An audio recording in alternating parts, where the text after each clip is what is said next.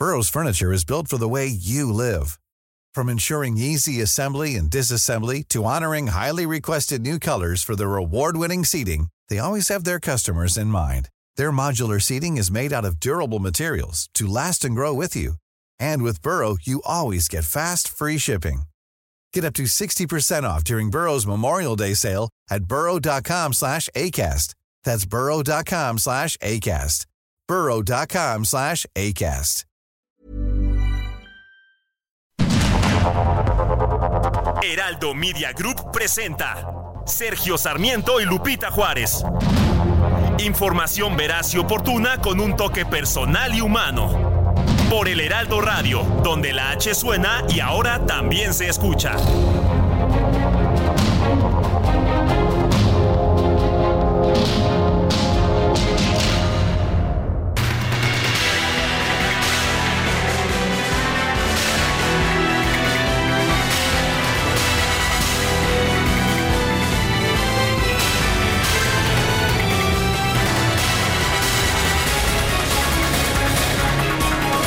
Son las 7 de la mañana con un minuto y es miércoles 27 de diciembre del 2023.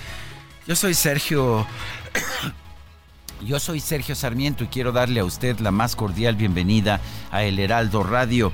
Lo invito a quedarse con nosotros para estar bien informado, por supuesto. También para pasar un rato agradable nos gusta darle a usted el lado amable de la noticia, siempre y cuando la noticia lo permita. Hoy no está con nosotros Guadalupe Juárez, a quien le mandamos un cariñoso saludo, pero vamos a estar aquí con muchísima información, de manera que pues quédese, quédese usted y vamos a dar inicio con un resumen de la información más importante de este miércoles 27 de diciembre del 2023. El presidente dijo que era un vuelo emblemático y emblemático lo fue debido a un banco de niebla, el primer vuelo de la nueva mexicana de aviación, la mexicana militar que partió ayer del Aeropuerto Internacional Felipe Ángeles con destino a Tulum, tuvo que ser desviado a Mérida. Después del cambio de ruta, la aeronave aterrizó en el Aeropuerto Internacional Felipe Carrillo Puerto de Tulum a las 13 horas con 28 minutos hora local. Tenía un retraso de dos horas y media. Más tarde el Boeing 737-800 de Mexicana volvió al aeropuerto de Santa Lucía, pero con cinco horas de retraso. El viaje estaba programado para las 12.30, pero despegó a las 17.30. Algunos usuarios reportaron que el avión fue revisado por personal de servicio de, extinción de incendios por una presunta fuga de combustible. Hay imágenes en redes sociales que muestran efectivamente una mancha de lo que parece ser aceite o combustible, quizás turbocina, en la pista debajo del ala del avión.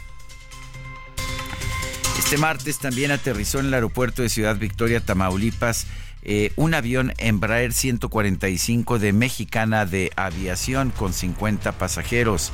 El vuelo fue recibido por una comitiva encabezada por el gobernador Américo Villarreal.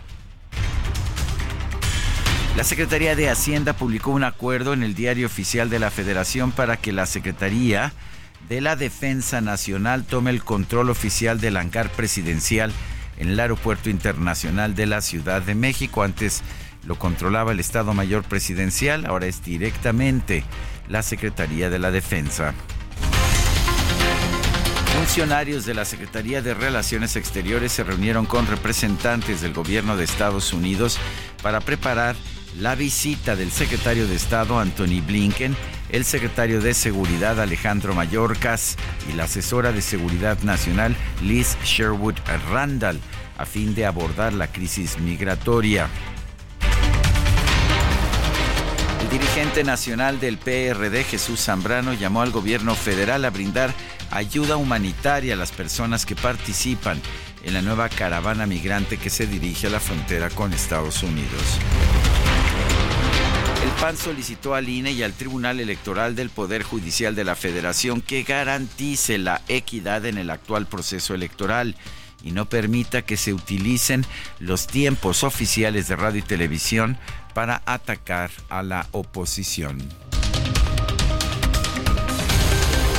dirigente nacional del PAN, Marco Cortés, exigió a las autoridades electorales que sancionen de forma ejemplar al presidente López Obrador por su constante intromisión en el proceso electoral y por su negativa a acatar las resoluciones en esta materia.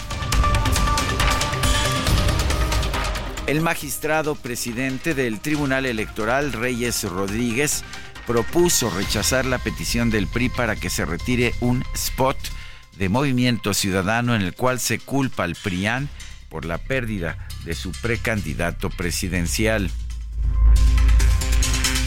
El Tribunal Electoral determinó que la Suprema Corte de Justicia debe definir si el exministro del máximo tribunal, Arturo Saldívar, cometió una infracción al reunirse con la aspirante presidencial de Morena, Claudia Sheinbaum, cuando aún estaba en funciones como ministro.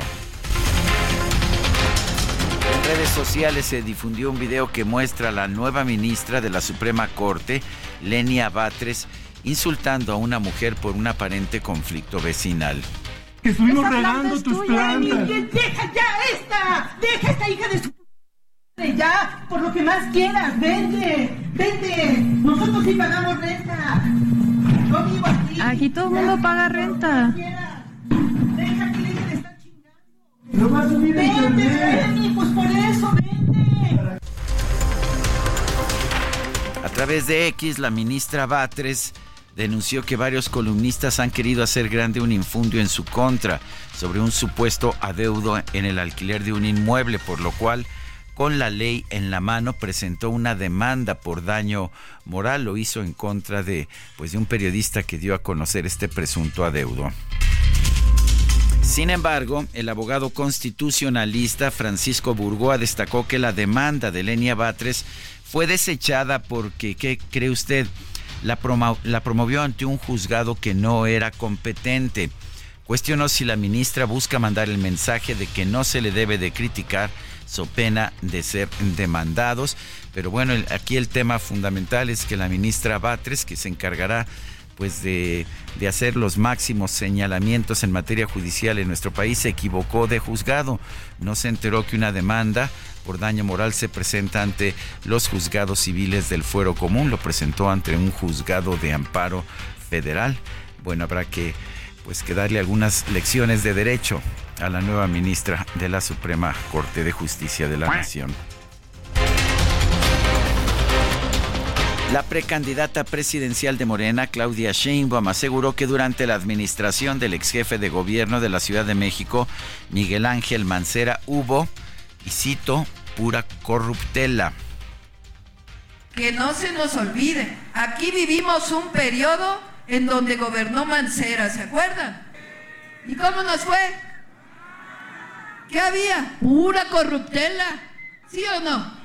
A ver, querían privatizar Avenida Chapultepec. Hubo una movilización social y decían, es que no hay dinero para poder renovar Avenida Chapultepec. Pues ¿saben qué? Avenida Chapultepec está renovada con presupuesto público. Como dice el presidente, tengan para que aprendan.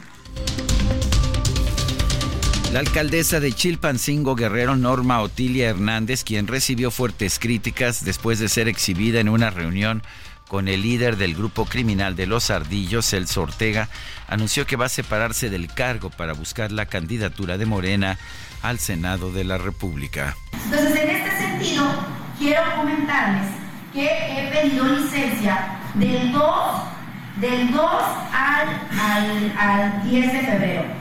Puede ser que se resuelva por el tema federal antes y puedo regresar antes. La elección en forma ya es hasta el marzo, o sea, ahorita nada más está el proceso interno.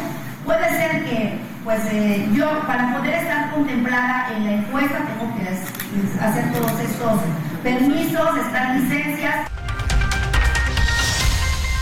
La Secretaría de Desarrollo Agrario, Territorial y Urbano presentó un amparo en contra de la sentencia absolutoria dictada a Juan de Dios Nochebuena Hernández, ex rector de la Universidad Politécnica de Francisco y Madero en el caso de la estafa maestra. El jefe de gobierno Martí Batres informó que su administración está a la espera del peritaje sobre la explosión del 22 de diciembre en la colonia del Valle para determinar, la forma en que ayudará su gobierno a las familias afectadas. La Fiscalía está en el peritaje, que priorizó atender a la familia que tuvo un integrante, una señora que, quedó entre los escombros y desafortunadamente falleció. Entonces estuvo atendiendo a la señora. Participación Ciudadana hizo un censo con, con las familias de los alrededores también. Hoy en la mañana abordamos el tema en la reunión del Gabinete de Seguridad y después en la reunión que tuvimos del tema de vivienda y reconstrucción también lo abordamos. Ahí están nuestros compañeros en esta zona para saber qué daños hubo y ver qué le corresponde al gobierno y cómo ayudamos a las familias. Siempre es nuestra orientación cómo ayudar. El gobierno capitalino reiteró que la vacunación contra el COVID-19 en los centros de salud con Sputnik y Abdala está abierta a toda la población, pero que se le da prioridad a los grupos vulnerables. El Ministerio de Sanidad de Gaza reportó que por lo menos 241 personas murieron y 382 resultaron heridas a causa de los ataques de Israel en las últimas horas. Herzi Halevi, jefe del Estado Mayor de Israel, afirmó que las fuerzas de defensa de su país están a punto de completar el desmantelamiento de los batallones de Hamas en el norte de Gaza. Por su parte, el ministro, el ministro de Defensa, Yoav Galant, denunció que Israel se enfrenta a una guerra multiarena desde siete frentes. Gaza, Cisjordania ocupada, Líbano, Siria, Irak, Yemen e Irán. A través de la red Telegram, el líder opositor ruso Alexei Navalny aseguró a sus seres queridos que se encuentra bien a pesar de su traslado a una colonia penitenciaria en el Ártico. El gobierno de Argentina publicó un decreto que establece que no serán renovados 5.000 contratos de trabajadores estatales como parte de las acciones para lograr un mejor funcionamiento de la administración pública.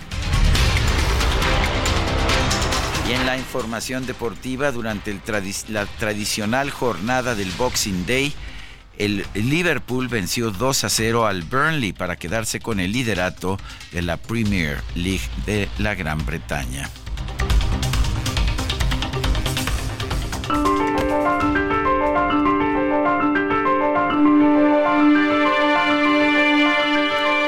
Y vamos a la frase de este día. Si quieres ser millonario, empieza con mil millones de dólares y funda una aerolínea. Richard Branson. Richard Branson, pues un empresario precisamente de la, de la aviación, uno de los más ah, importantes en su momento, creó Virgin Group.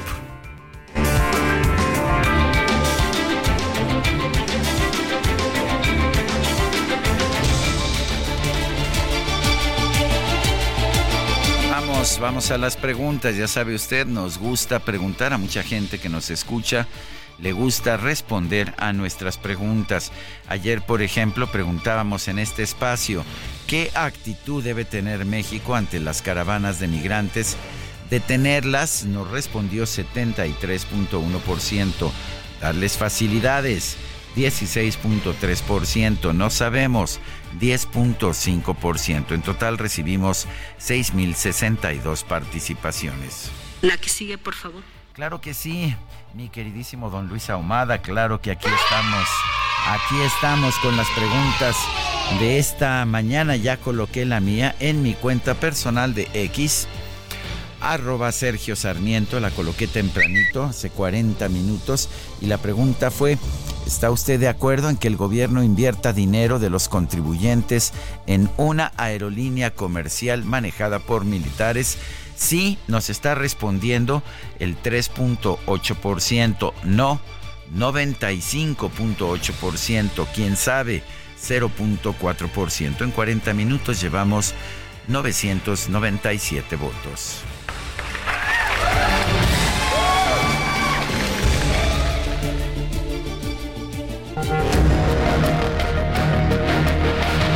destacadas de El Heraldo de México.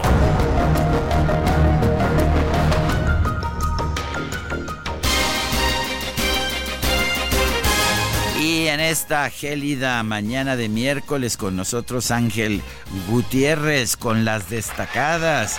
Él se está haciendo cargo de los destacalovers, que son legión en nuestro país, pero también de aquellos que le dan seguimiento. ¡Ay, véale! Eso es, aquellos que le dan seguimiento al Club de Scrooge de Sergio Sarmiento. Mi querido Ángel, buenos días. Sergio, así es, muy buenos días también a nuestros amigos del auditorio. Como bien lo dices, nos estamos encargando de mantener bien atendidos y cuidados a los destacalovers y a los representantes y miembros del club de Scrooge. Así es que, bueno, a pesar de que ya pasaron las navidades, pues vamos a seguir con este club eh, reuniendo los deseos de todos los amantes de la antinavidad. Me Y- parece muy bien, que, so- que somos legión también, ¿eh? También somos Legión y pues si te parece bien vamos a empezar de una vez con las destacadas del Heraldo de México. En primera plana, Aifa Tulum, mexicana al aire 13 años después. País, López Obrador alista 23 áreas protegidas. Va por sumar 44 y superar las decretadas por Lázaro Cárdenas. Sería el primer presidente con más zonas resguardadas. Ciudad de México. Afir- afirma Pablo Vázquez, refleja capacitación, resultados. Formación continua, detección de problemas y mejora salarial ayudan a reducir los, índice- los índices delic- delictivos. Estados. Caravana migrante exigen opciones de trabajo. Hacen un llamado a los gobiernos de México y Estados Unidos a que les den oportunidades laborales. Mercados. Es para pasajeros. En junio, el estudio del tren. Se alista el análisis sobre el ferrocarril México-Querétaro. Orbe. En Crimea, Ucrania destruye buque ruso. El ataque representa un triunfo para Kiev. Kremlin reconoció daños a su flota. Y finalmente en meta, con 53 tantos, Cristiano Ronaldo va de mejor goleador en 2023. No obstante, Haaland ya le sigue los talones. Sergio amigos, hasta aquí las destacadas del Heraldo de México. Gracias, muchas gracias Ángel Gutiérrez. Son las 7 de la mañana con 17 minutos.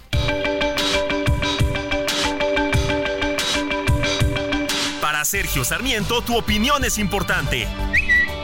Escríbele a Twitter en arroba Sergio Sarmiento.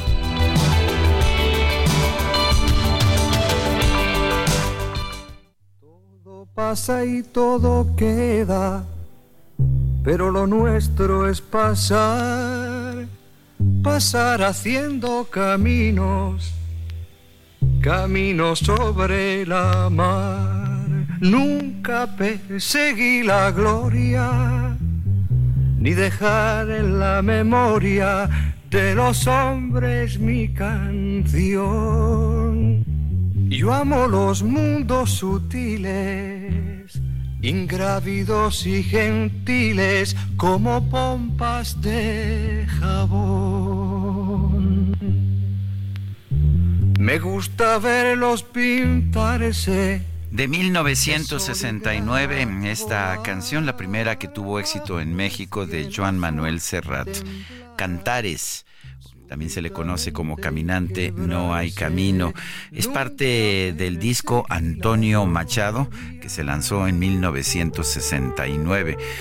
Joan Manuel Serrat empezó cantando en catalán y de hecho eh, su primer gran éxito fue La La La que iba a cantar en Eurovisión pero se negó a cantar allá en ese festival europeo debido a que no se le permitió interpretar la canción en catalán. Posteriormente empezó también a cantar en español y con esta canción empezó a tener un éxito extraordinario también en América Latina.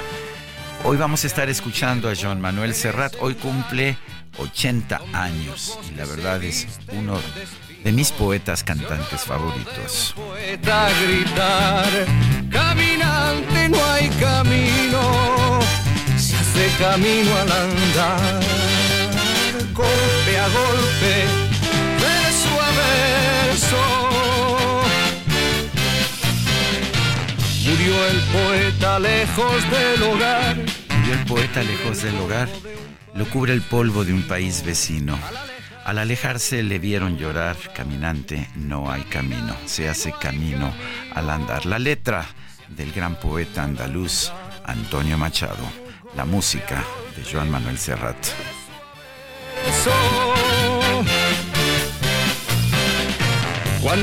Bueno, pues yo me quedaría aquí un buen rato o otro poquito más, pero pues ya sabe, me dicen que este programa es informativo y bueno, muy importante la información de los 80 años de Joan Manuel Serrat, pero Carlos Navarro nos tiene también también información desde la alcaldía de desde la alcaldía Gustavo Madero, ahí la precandidata única a la presidencia por la coalición Sigamos haciendo historia, Claudia Sheinbaum aseguró que el cambio en México ha sido profundo con la cuarta transformación. Carlos Navarro, adelante.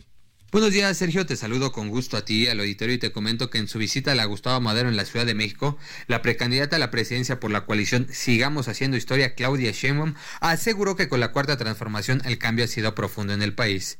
En el Parque del Mestizaje, la aspirante al Ejecutivo Federal reiteró que la revolución ha sido de manera pacífica.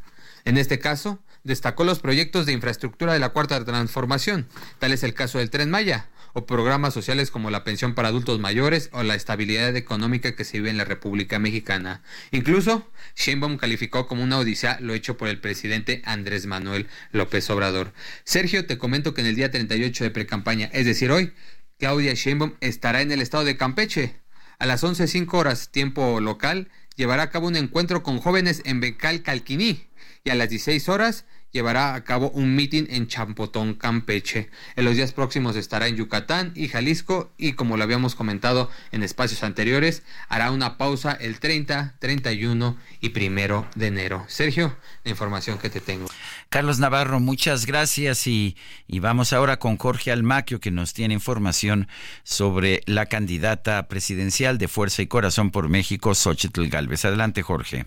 Gracias, Sergio. Así es. Denuncia la candidata de la alianza PAN-PRI-PRD, Xochil Gálvez, que el gobierno federal busca privatizar la salud al permitir la venta de las vacunas contra COVID-19 en nuestro país. En un mensaje grabado distribuido en redes sociales, la precandidata presidencial de la coalición Fuerza y Corazón por México señaló que ante la falta de apoyo de las autoridades de nuestro país, los mexicanos tendrán que gastar su aguinaldo en los biológicos para protegerse de los contagios. ¿Qué les van a regalar en el intercambio de Navidad. El mejor regalo en esta Navidad es una vacuna contra las nuevas cepas del COVID-19. Desgraciadamente, valen como 900 pesos en farmacias privadas. Primero te quitaron el seguro popular, ahora quieren que utilices tu aguinaldo para comprar vacunas. Eso significa privatizar la salud. La senadora panista con licencia comentó que el presidente Andrés Manuel López Obrador y su corcholata Claudia Sheinbaum presumen que está la vacuna cubana Abdalá gratis, aunque aseguró que todo mundo sabe que dichas vacunas no protegen de las nuevas cepas de la enfermedad. La vacuna cubana ni siquiera está aprobada por la Organización Mundial de la Salud.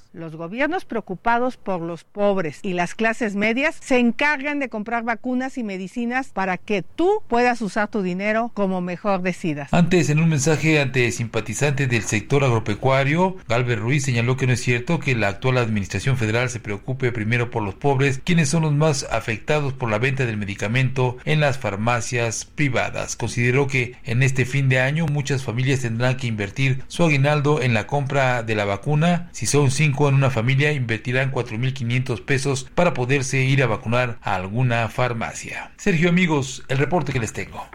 Muy bien, Jorge Almaquio, gracias por, por esta información. Son las 7 de la mañana con 23 minutos, casi 24. Quiero recordarle a usted, nuestro número de WhatsApp es el 55 2010 96 47. Repito, 55 2010 96 47.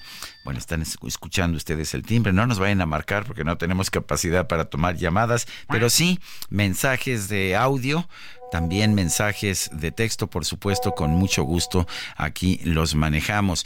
En Twitter o ahora X le, recomiendo nuestra cuenta, le da seguimiento a nuestra cuenta, arroba Sergio y Lupita. También le recomiendo arroba Heraldo de México. Nosotros vamos a una pausa y regresamos en un momento más. Me gusta verlos pintarse de sol y grana, volar bajo el cielo azul, temblar súbitamente y quebrarse.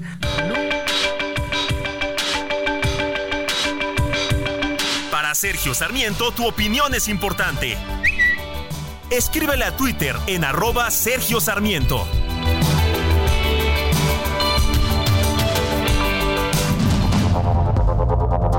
Continuamos con Sergio Sarmiento y Lupita Juárez.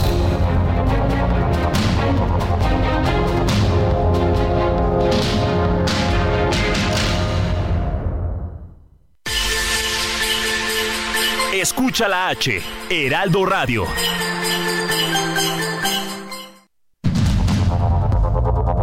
Continuamos con Sergio Sarmiento y Lupita Juárez por el Heraldo Radio.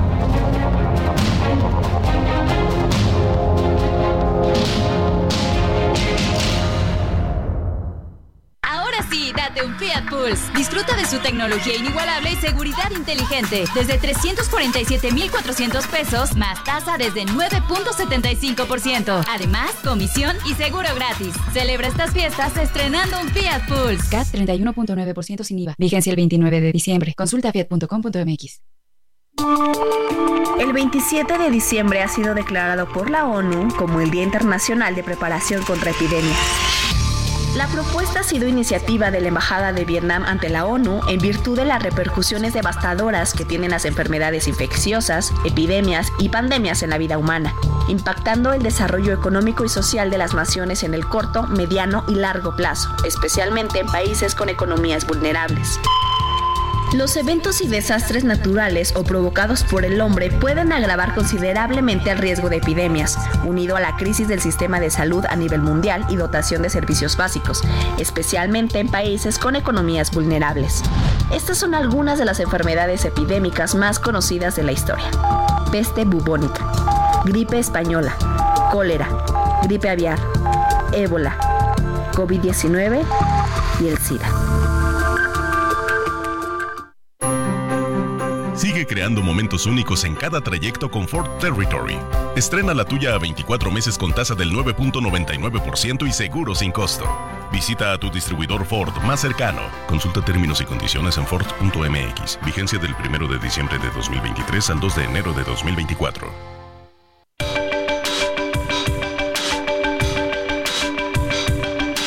Sergio Sarmiento y Lupita Juárez quieren conocer tu opinión, tus comentarios o simplemente envía un saludo para ser más cálida esta mañana. Envía tus mensajes al WhatsApp 55 20 10 96 47.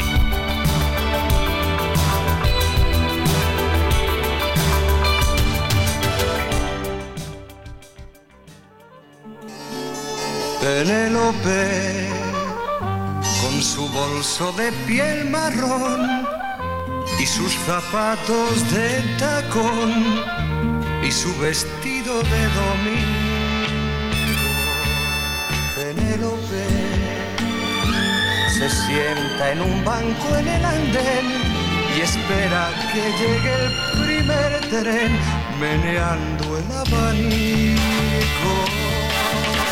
Dicen en el pueblo caminante paró su reloj una tarde de primavera. Adiós, amor mío, no me llores volveré. Es una historia universal, la de aquel viajero que se va dejando a su amante en la estación del ferrocarril o en el puerto. Y bueno, pues que le dice, piensa en mí, volveré y que después pasan los años y no vuelve.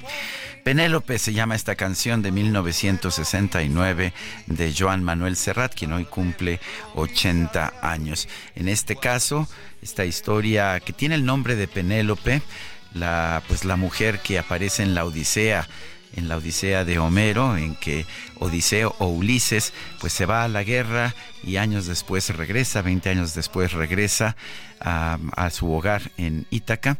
Bueno, esta es distinta. Aquí Penélope no reconoce a su amante cuando años después regresa. No era así su carita de ayer. No se parece al que era. Penélope, tristes fuerza. La música es de Augusto Algueró, la letra de Joan Manuel Serrat, 1969, otro de los grandes éxitos de Serrat. Penélope, uno tras otro los ve pasar, mira sus caras, les oye hablar. Pues igual me quedaría, me quedaría yo aquí cantando Penélope durante mucho tiempo, pero bueno, a ver un momento. Sí, volvió el caminante. En su banco de pino verde. Penélope, mi amante fiel. Deja ya de tejer sueños en tu mente. Mírame, soy tu amor. Ah, pero sorpresa. Río con los ojos llenitos de ayer. No era así su cara ni su piel. Tú no eres quien yo espero. Ah, el tiempo es, es duro, ¿verdad? Mensajes de nuestro público. Gracias por su profesionalismo y conocimientos que nos informa y crea opinión. Saludos, Jorge Varela. Buen miércoles, Sergio. Nuevamente se vuelve a demostrar la falta de preparación de Lenia Batres, además de no pagar su renta con violencia verbal. Soy José Ricardo García Camarena del Estado de México. Se refiere a este video que fue difundido en redes sociales donde aparentemente Lenia Batres insulta a una mujer con la que está teniendo un pleito vecinal. Eh, Lenia Batres, la nueva ministra de la Suprema Corte, dio a conocer ayer un mensaje, pero el mensaje simplemente decía que ella había demandado a varios periodistas por daño moral. Dice otra persona, hola, buenos y fríos días, Sergio, mil gracias por este inicio de la música. Excelente día para todos en el Heraldo, es Evangelina del Río. Siete con treinta y siete por un decreto del presidente López Obrador, Birmex será ahora la encargada de la contratación de la compra consolidada de me- medicamentos e insumos para la salud del sector público. Eh, pues ah, la verdad es que est- esta tarea la hacía originalmente el Instituto Mexicano del Seguro Social, supongo que con defectos, pero pues había medicamentos y parece que había bajado los precios. Después el presidente se lo dio a la Oficialía Mayor de la Secretaría de Hacienda, después a la UNOPS, una organización de las Naciones Unidas, después al IMSS Bienestar no, después al INSABI, después del INSABI al IMSS Bienestar y ahora se la entrega a Birmex. Enrique Martínez es director del Instituto Farmacéutico, una institución que se dedica a investigación sobre el mercado farmacéutico. Enrique Martínez, gracias por tomar esta llamada. Yo ya me perdí. ¿Cuántos cambios hemos tenido de estas compras consolidadas? Pues creo que llevamos, buenos días, y con el gusto de saludarte, pues ya creo que llevamos hacia el sexto intento de, de- del modelo de compra pública de medicamentos y su logística y distribución según lo que vamos viendo ahora con este decreto que entró en pleno el 23 de, de diciembre, ¿no? Oye, ¿y era tan, hacía tan mal el trabajo el Instituto Mexicano del Seguro Social como para que pues hubieran tratado de dárselo a entidades sin ninguna experiencia en el campo? Eh, no, no creo que fue mal valorado. Yo creo que fue mal informado en su momento el señor presidente del, del tema, eh, porque en realidad, eh, si bien, como sabemos, había espacios de, de mejora, eh, la, la realidad es que la apuesta que han hecho ha sido errónea. Me parece que empezó con un conocimiento erróneo de, de cómo funciona la logística y la distribución, cómo rompieron una relación simbiótica que eh, se daba entre la producción y la distribución de medicamentos hasta la última milla, como sabemos, es decir, que lleguen hasta la farmacia o lleguen al paciente que está internado en alguna institución pública y básicamente argumentando algún proceso de, corrupción que no ha sido plenamente demostrado y estas intentonas de quitarlo, separarlo y hacerlo por propia cuenta creo que ha sido sumamente costoso para para el sistema de salud y claro que no ha resuelto el, un problema que creo que ellos han causado desde el principio sobre el, abasto que hemos sufrido en, lo que va del sexenio, ¿no? Eh, de hecho, recuerdo que el, el desabastecimiento realmente comenzó cuando se quitó al Instituto Mexicano del Seguro Social de estas compras consolidadas. Sí, es correcto, porque habría que ver que esto por varias décadas eh, se fue construyendo todo lo que fue la infraestructura de la distribución por parte de empresas privadas en la medida de que iba creciendo tanto los presupuestos como las necesidades, en este caso del IMSS, y que en su momento le dieron la posibilidad de consolidar en sus mejores momentos hasta 55 instituciones participaban en los procesos de consolidación, comprando básicamente medicamentos comunes para todos ellos, aproximadamente cerca de 800 claves de medicamentos que predominaban, el 70% de las piezas que estaban ahí implicadas, y la virtud es que estaba contenido en el precio del medicamento eh, lo que correspondía a la distribución hasta su último momento y eso fue roto como lo hemos comentado y, eso ha sido lamentable no ah, si vemos los últimos ejercicios de compras consolidadas eh, con trabajos estaríamos llegando a cerca de 30 35 instituciones. Eh, se han salido instituciones como Pemex como Sedena como CEMAR en la participación de, estos procesos y se han convocado un número menor de claves de medicamentos. Y además debo de comentar con un número de, de unidades de cada uno de esos medicamentos inferior a lo que se requiere anualmente y lleva procesos de compras paralelas como licitaciones por propia cuenta o en su momento hasta adjudicaciones directas ante las necesidades de atender a sus pacientes lo antes posible, ¿no? Eh, Enrique, el presidente dijo también que pues que no se necesitaba pagar además por distribución, que cualquiera puede llevar una Coca-Cola a la punta del cerro más lejana y que cualquiera puede llevar también medicamentos. No, bueno, claro que, no es así. Eh, implica, eh, pues de hecho hay normas de carácter sanitario que eh, la COFEPRIS debe de observar en el cumplimiento, en el desplazamiento de los medicamentos, la trazabilidad, el conocimiento de las temperaturas, eh, conocer las condiciones de los almacenes para que estos puedan tener las condiciones necesarias y conservar medicamentos, eh, básicamente, por ejemplo, el tema de línea refrigerada, donde sabemos que muchos medicamentos deben de conservarse así, ¿no? Y, y esto no es tan fácil construirlo y nos parece que la apuesta que se ha hecho con Birme desde el principio de este sexenio y ahora que le pueden dar la posibilidad de participar en procesos de consolidación, que yo asumo que no va solo, seguramente estará atrás el IMSS en esto, ojalá sea un, un punto de a favor en el tema, pero definitivamente eh, esta parte se ha descuidado y lo que hemos comentado en varias ocasiones es que esto reduce a la sexta parte de los estimados que tenemos de la capacidad de distribución que se tenía previo a, los cambios que hizo el gobierno y que eh, vemos un Birmex que tendrá el apoyo quizás de algunos eh, distribuidores llamados a operadores logísticos para resolver el tema, ¿no? Y básicamente yo vería el, el tema de, de que el proceso hacia el 2024 pudiese generar una otra compra consolidada, quizás importante, por lo que sabemos de este decreto, insiste, y ahora el IMSS como organismo público descentralizado, el IMSS Bienestar, eh, podríamos estar viendo un, proceso de, de mega compra y que creo que buena parte de esas compras podrían estarse eh, yendo a, este gran almacén en Huehuetoca, ¿no? La farmaciota, como se le conoce. ¿Esa farmacia, esa farmaciota, realmente será la solución del problema? O sea, el tener un gran almacén central resuelve el problema de, abastecimiento de medicamentos? No, eh, no lo vemos así. Eh, nos parece que la apuesta tiene que ser hacia más tecnología, a mayor trazabilidad, mayor conectividad. Hay muchas soluciones ya que existen actualmente para resolver y que sabemos que los medicamentos no son precisamente para que se mantengan en almacén, sino que tienen que estar en continuo movimiento, desplazamiento y cubriéndose de manera oportuna las distintas unidades médicas a lo largo del país. La concentración eh, de esta forma no, no lo veo así, más bien eh, eh, lo que observamos es que podría suceder que ante la necesidad de convertir una bandera política que se está resolviendo el tema de salud, el, notificar que se puede hacer una gran compra y tener este almacén lleno, eh, eh, me parece que eso políticamente podría ser útil, pero no necesariamente va a resolver los problemas. Más bien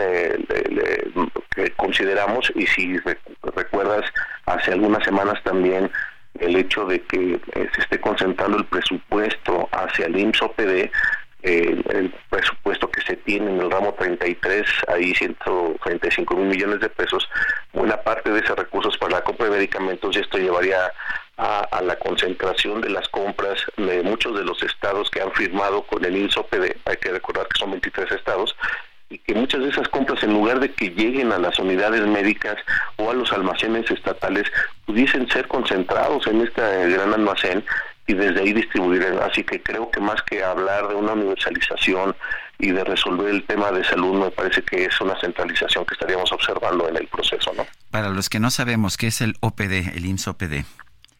es un organismo público descentralizado, es el IMSS Bienestar que sustituye, y, ahí el nombre se repite con algún OPD es Organismo Público Descentralizado. ese es el OPD, sí, que básicamente tiene autonomía. Eh, si observamos el presupuesto de egresos de la federación que se aprobó para el 2024, tiene su propio ramo de gasto, que es el ramo 47. Ahí se está estrenando, así tal cual, se está estrenando, tiene su propio rubro de gasto y ahí es donde vemos eh, el, dinero que tan importante se le está asignando a este organismo, 123 mil, casi 124 mil millones de pesos, y de los cuales ahí está el recurso que podría irse hacia la compra de medicamentos, que lo vemos de manera global, pero no está detallado por entidad federativa. Así que creo que ahí habrá un tema de discrecionalidad en el uso del gasto que tiene este organismo y frenándose en el ramo 47. Enrique Martínez, director del Instituto Farmacéutico, gracias por tomar nuestra llamada. Eh, gracias, Sergio. Eh, felices fiestas. Ah, una, una pregunta nada más para terminar. ¿Qué es el Instituto Farmacéutico? ¿Qué hace?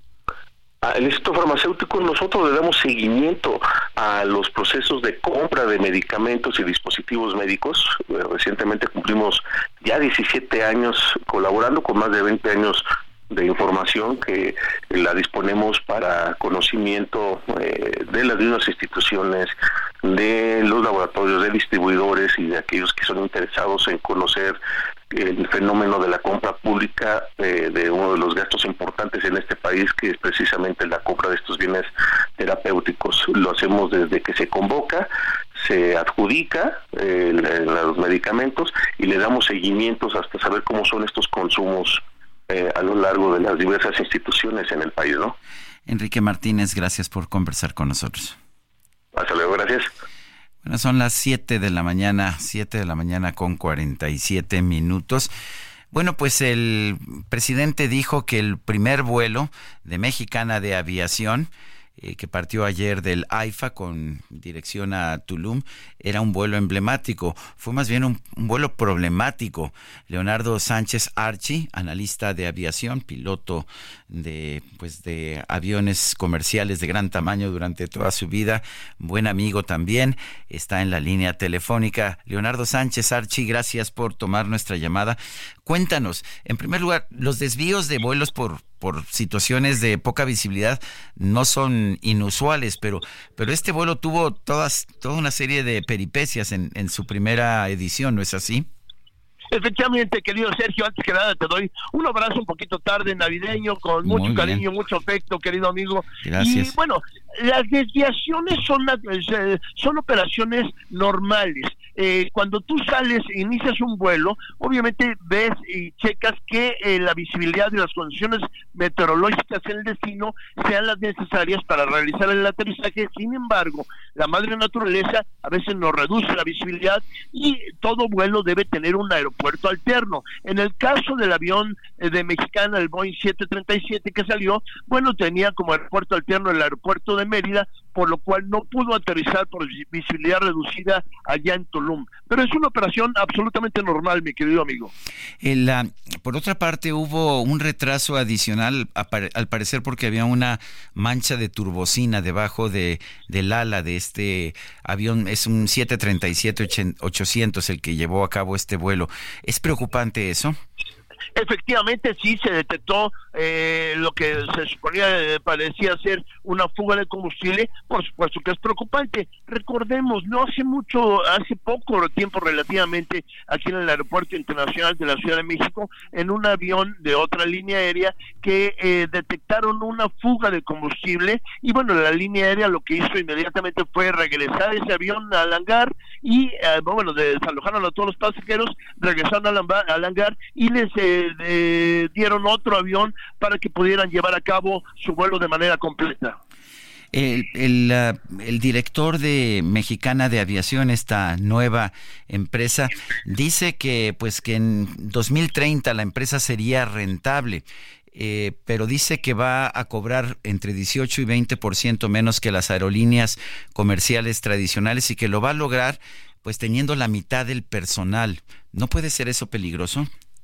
Bueno, la verdad es que eh, hay reglas internacionales, querido Sergio, que establecen un número de capitanes, así como un número de primeros oficiales y un número de sobrecargos para que no se sobrepase en ningún momento las horas permitidas para eh, de servicio a nivel mundial. Esto habla de 90 horas con lo cual se tiene que hacer un cálculo exacto, previendo también vacaciones, incapacidades, entonces tiene que tener el número de personal requerido para la perfecta operación dentro del marco de la ley de los estándares mundiales para llevar a cabo eso. Ahora, digo, la rentabilidad, bueno, tendríamos que hablar también, Sergio, y perdón que me meta en eso, pero eh, principalmente las líneas aéreas hoy día, bueno, pues operan, eh, eh, son capitales privados, en líneas aéreas privadas, que no gozan en lo absoluto de ningún tipo de subsidio.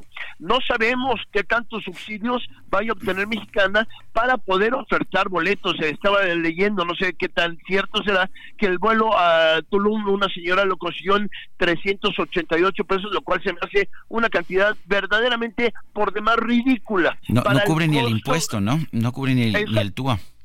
Exacto, porque imagínate el, el, el gasto de combustible que se tiene, pues bueno, pues es, supera por mucho, no es posible dar esos, esos, esos precios. Aparte, en la ley federal de aviación civil, ahí se establece en el artículo 42 que las líneas aéreas deben competir en piso parejo, es decir, no debe haber ningún tipo de subsidio a una o a otra, porque de esa manera pues se, se se mancha y se afecta en mucho la competitividad que pudieran tener entre ambas líneas, entre no ambas, sino entre las muchas líneas aéreas que operamos. Entonces, eso es un tema que eh, seguramente las líneas aéreas restantes en el país y todas las asociaciones, bueno, ya están muy atentos para que no se afecte de ninguna manera eh, la operación de una por causa de algún subsidio extraordinario que reciba otra. Bueno, sabemos de hecho que, porque lo ha dicho el propio, el propio director general de Mexicana de Aviación, que el año que viene el gobierno les va a entregar eh, por aquí debo tener la cantidad, 8 mil millones de pesos. Eso pues es un subsidio abierto, ¿no? Bueno, eh, sin duda alguna, mi querido amigo, es un subsidio abierto y habrá que ver también las cuotas que podrían pagar en el uso de aeropuerto, comunicaciones, uso de espacio aéreo y por supuesto también en combustibles. El Aeropuerto Internacional de la Ciudad de México acaba de subir un eh, de sufrir un incremento del 76 o 77% que obviamente impactará a todos los usuarios y sin embargo eh, no sé si esto sea para fomentar eh, que se vayan al AIFA y sin embargo el AIFA no tiene esa cantidad exorbitante de impuestos que, que se tienen que que están sufriendo las demás líneas aéreas y que por supuesto impacta a los usuarios. Entonces yo creo, veo muchos elementos, querido Sergio, eh, muchos elementos que de alguna manera tal vez, o sea, no me atrevería a, aseverarlo, pero tal vez estén favoreciendo y si los subsidios aplican, pues obviamente las líneas aéreas restantes que son capitales privados que decidieron invertir en la línea aérea y sacaron su cartera y vaya que pusieron una inversión grande, pues sea redituable y no competir contra una línea aérea que recibe todo, pues obviamente desde los aviones, la renta y los subsidios de, de parte del gobierno. Pues yo quiero agradecerte como siempre Leonardo Sánchez, mejor conocido como Archi, piloto aviador de toda la vida, ahora en retiro, analista de aviación. Gracias por este comentario. Un abrazo y muy feliz año nuevo, querido Sergio, y a todo el auditorio. Muchas gracias, son las 7.54. Regresamos. Que un caminante paró su reloj una tarde. Sergio Sarmiento y Lupita Juárez, su opinión es muy importante. Escríbales en arroba Sergio y Lupita.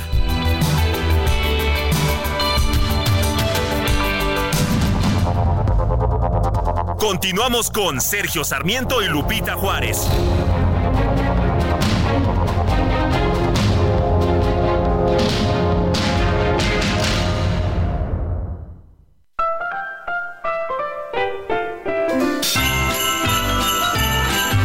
Heraldo Radio, una estación de Heraldo Media Group. La H que sí suena y ahora también se escucha.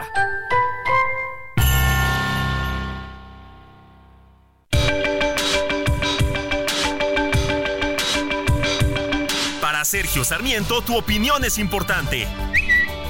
Escríbele a Twitter en arroba Sergio Sarmiento.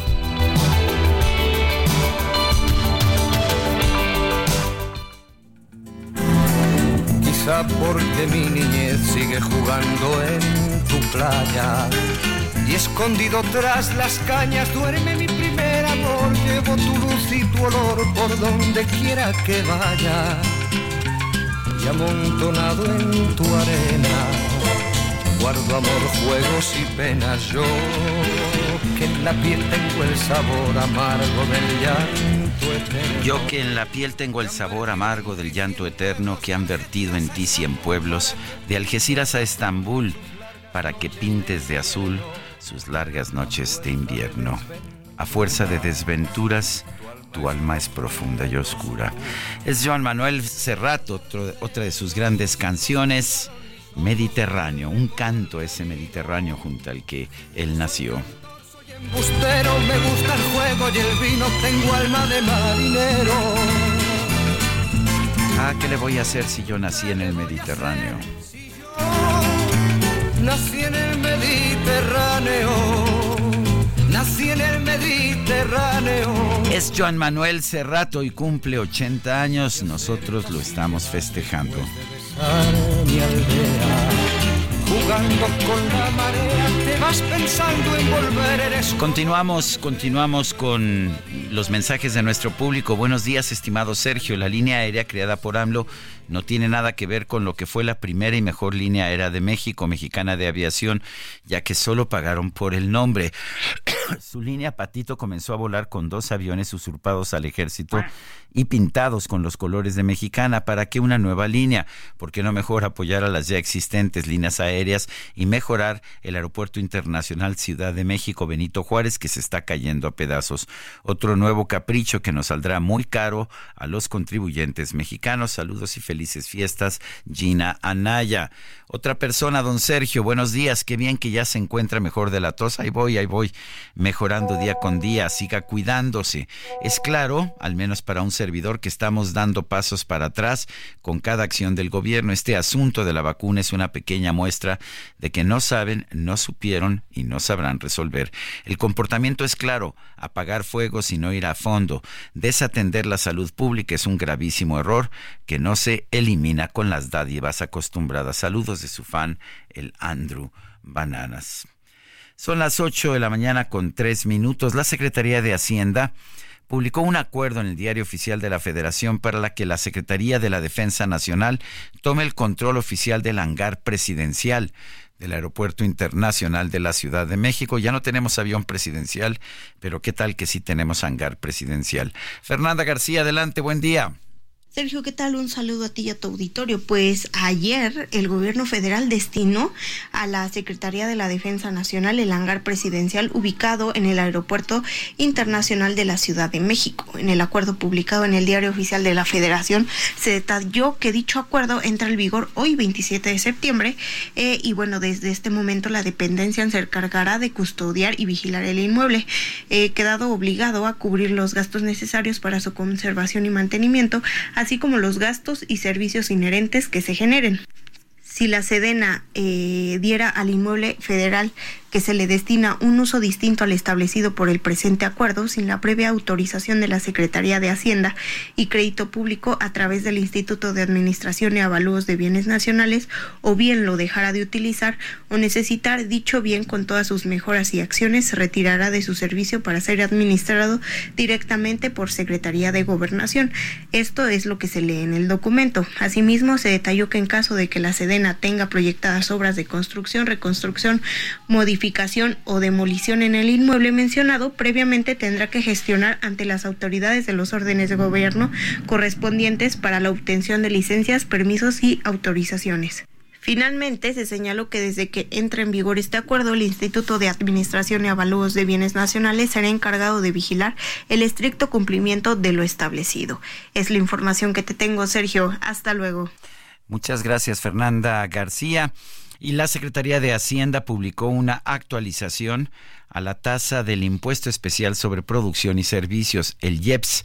Esto significa pues un mayor impuesto para cigarrillos, gasolina y refrescos azucarados. Roberto Aguilar es analista financiero y colaborador del Heraldo de México. Roberto, en primer lugar, buenos días, feliz Navidad y esperemos que sea muy próspero el año nuevo. Pero a ver, cuéntanos, el presidente había dicho que no iba a aumentar impuestos. ¿Es esto un aumento de impuestos o no lo es? Muchas gracias, Sergio. Eh, igualmente, pues gracias por la invitación. Fíjate que lo que se habla es una actualización correspondiente al comportamiento de la inflación. De hecho, lo que se anunció fue de 4.32%, pero al final es, del es día... un aumento para ajustar por inflación, pero Exactamente, es un aumento. que al final del día sí va a repercutir en los precios. Vamos a ponerlo un poco en el contexto, porque este IEPS, este famoso IEPS, este impuesto especial a la producción y servicio, pues se, se aplica a estos, a estos productos que se quiere que no se consuma tanto, porque al final del día tienen una implicación para la salud. Estamos hablando del tabaco, las bebidas alcohólicas. Los impuestos del pecado. Exactamente. Y ahí el tema de la gasolina, hagamos un paréntesis. Pero fíjate, por ejemplo, con esta actualización, para no ponerle un incremento, los cigarros, la cajetilla, por ejemplo, va a pasar de 75 a 87 pesos la cajetilla con 20 unidades. Y esto, fíjate que lo más lamentable o lo más eh, complicado es que ya se anticiparon muchos comercios y ya están incrementando los precios. Y al final del día... Eh, Finalmente tienen que capitalizarse porque van a tener que pagar más cuando, cuando vuelvan a, a llenar sus a inventarios. surtirse, exactamente. Y luego, por ejemplo, el tema de eh, los refrescos, un peso más en promedio, que eso es lo que va... Es un peso por litro, ¿verdad? Por litro, es lo que va a, incrementarse. Pero bueno, pues también cuando vemos esta cuestión por el aumento del, de, o la actualización y los niveles de consumo que cada vez son más altos en el promedio de las familias, pues sí va a haber un impacto. O sea, por más que nos puedan decir que es una actualización, al final del, del día este impuesto se está incrementando, te decía, en 4.3% a partir del próximo año. A ver, nos dices que de hecho está incrementando el consumo de estos productos, de, de los refrescos en particular te referías. Supuestamente nos dijeron que les iban a cobrar impuesto para que se redujera el consumo pero no está ocurriendo eso. Y además de eso, para el consumo, y te acordarás, eh, estimado Sergio, que hace algún tiempo también se aplicó un impuesto adicional al cigarro, justamente para financiar todos los tratamientos y la parte médica de quienes hayan tengan alguna repercusión en su salud por el consumo. Pero nunca se etiquetó el impuesto para eso. ¿no? Exactamente. Y ha habido como ciertos argumentos para tratar de, de justificar el, justamente el impuesto, pero al final lo que tú decías, los impuestos al pecado, porque lo que se trata en el fondo es que haya un se encarezcan para que estos sean menos accesibles para la persona y los consumidores. Ahora, si la familia sigue consumiendo refrescos, en realidad lo que pasa es que disminuye su poder adquisitivo. Exactamente, exactamente, porque al final este tema de la inflación, porque vamos a suponer que lo que está dándose con esa actualización es reconocer el aumento promedio de los precios y esto es decir que tu dinero tiene un menor, menor poder adquisitivo por el hecho del, de, de reconocer el tema de la inflación. Eh, estos aumentos de impuestos van a están reconociendo la inflación anterior, pero van a, a, a servir de combustible para inf- la inflación del año venidero? Pues parece, sí, sí, fíjate que sí, eh, al- por lo menos en la primera parte del año sí, porque es un tema de que se van incrementando y a través de este consumo que cada vez es mayor, porque como te decía, no se ha desin- desincentivado, sino al contrario, pues va a seguir. eh, y sí va a haber presiones justamente con el tema de la inflación, que por cierto, en las últimas tres quincenas hemos platicado que se regresó un poco la inflación, es decir, de llegar a los niveles mínimos, sí vamos a cerrar debajo del 5%, pero al final del día sí hubo como cierta presión. De Sí. hecho, el banco mismo, el Banco de México, lo ha advertido que a partir del próximo año, Sergio, viene el tema del aumento al salario mínimo. Estos ajustes, es- esta actualización al IEPS y también el mayor gasto del gobierno, que es histórico lo que tenemos en el presupuesto, que por supuesto va a tener una implicación en la inflación del próximo año. Por eso el Banco de México ha sido también bastante cauteloso para sugerir cuándo podría disminuir la tasa de referencia que se encuentra en niveles altos, son históricamente altos de 11.25%. Pero déjame hacer un, un paréntesis rapidísimo, Sergio, con el tema del IEPS en la gasolina. También hay una cuestión interesante porque fíjate, ahora, eh, bueno, a partir del próximo año van a 6, 6.1 pesos por, por magna, por litro, que son 25 centavos más de lo de, del- de este año, y también 5.2 pesos para la premium por litro y 6.7 es p- para el diésel. Eh, esto lo que sucede también es un caso muy atípico porque el IEPS ha servido como una, un regulador, por- pongámoslo así, porque el IEPS sí es un tema de recaudar por el, por el consumo de la gasolina, pero lo que ha sucedido desde el año pasado es que los altos precios del, del combustible o del petróleo a nivel internacional para que no impacten en el consumidor final y se nos encarezca todavía más la gasolina, lo que hace el gobierno es que este IEPS en vez de tener una parte de recaudación lo hace como un subsidio y esto esto con esto ha estado jugando por así decirlo y le ha salido muy bien porque al final del día a esta situación de la recaudación ha sido todavía se excede un poco para el subsidio que han tenido los combustibles en Aunque por otra parte, si veo yo los precios de, porque nos dijo que no iba a haber gasolinazos, o sea, no ha habido aumentos, tampoco ha habido descensos cuando ha bajado en el resto del mundo, pero hoy la gasolina en México es mucho más cara que en Estados Unidos. Tienes toda la razón. Es decir, este tema que, insistió o ha insistido mucho el presidente en decir que no es un aumento, sino es una actualización, pues al final del día creo que es un tema de semántica, porque si hay un incremento de los precios y este, este comportamiento, bueno, hay que ver el viernes, Sergio, cuál es el esquema que la Secretaría de Hacienda va a aplicar para el siguiente, la primera semana del próximo año en materia de los del IEPS a la gasolina. Es decir, si nos va a seguir subsidiando o nos va a hacer un efecto contrario, porque esto dependerá de los precios del petróleo, que como tú sabes, en esta semana han estado muy volátiles por todo Así el tema es. de la tensión geopolítica. Bueno, yo quiero tocar otro tema aprovechando que estás aquí. Está cerrando el año y todo el mundo, a principios de, este año o a fines del año pasado, todo el mundo hablaba que iba a haber una recesión en los Estados Unidos, que no iba a haber un soft landing, que íbamos a ver una situación muy complicada por las altas tasas de interés. Está cerrando el año con buenos índices de crecimiento, tanto en México como en los Estados Unidos. Pero además las bolsas de valores en niveles récord, todas, Dow Jones, Standard Poor's, Nasdaq y la Bolsa Mexicana de Valores. Cuéntanos. Sí, fíjate que eso es muy interesante porque al final del día el denominador común de esto que, que- que comentas han sido el tema de la perspectiva de la política monetaria en el mundo. Es decir, ¿cuándo van a comenzar a disminuir las tasas de interés? Por ahí ya se ha acercado con los últimos datos de Estados Unidos de que probablemente en marzo comience la disminución A de bajar, las tasas, sí. a bajar las tasas. Y esto al final del día en la mente del inversionista, Sergio, cuando dices me va a ofrecer un menor rendimiento, un instrumento de tasa fija que de por sí es bajo, mejor me, me aplico en el mercado de valores a comprar acciones. Pero se han adelantado, ¿verdad? Se han Porque adelantado todavía no han mucho. empezado las no, bajas. no, no, no. Y es más, yo te diría que todavía no hay argumentos sólidos porque al final del día los eh, miembros de la Reserva Federal han sido bastante cautelosos con sus mensajes para decir, pero el mercado al final del día se mueve con expectativas. Y efectivamente, fíjate, Sergio, ¿cómo pasamos de, por el caso de México, de una recesión anticipada a un crecimiento de 3.5%? Yo diría que son varios factores. Uno, tendría que ser también el que no hubo ningún tema en Estados Unidos. Eso Sí. creo que es fundamental por la relación comercial. se cayó la economía de Que no se cayó la economía. Al final del día, estas cuentas o no, lo que sucede es si hay una expectativa positiva por el nearshoring. Y también otro de los temas que ha sido importante es la apreciación cambiaria. Si me permites, Sergio. 16.95 pesos por dólar en estos momentos, según la pantalla de Bloomberg. ¿Por qué está tan fuerte el peso? Pero fíjate, te diría, a más tempranito marcó un 16.92, que es el Es mínimo posible. del mes. Y con esto, Sergio, tenemos ya una apreciación en el año cercana al 13%. Este año va a ser récord en términos de la apreciación del cambiario. El año pasado se apreció 5%.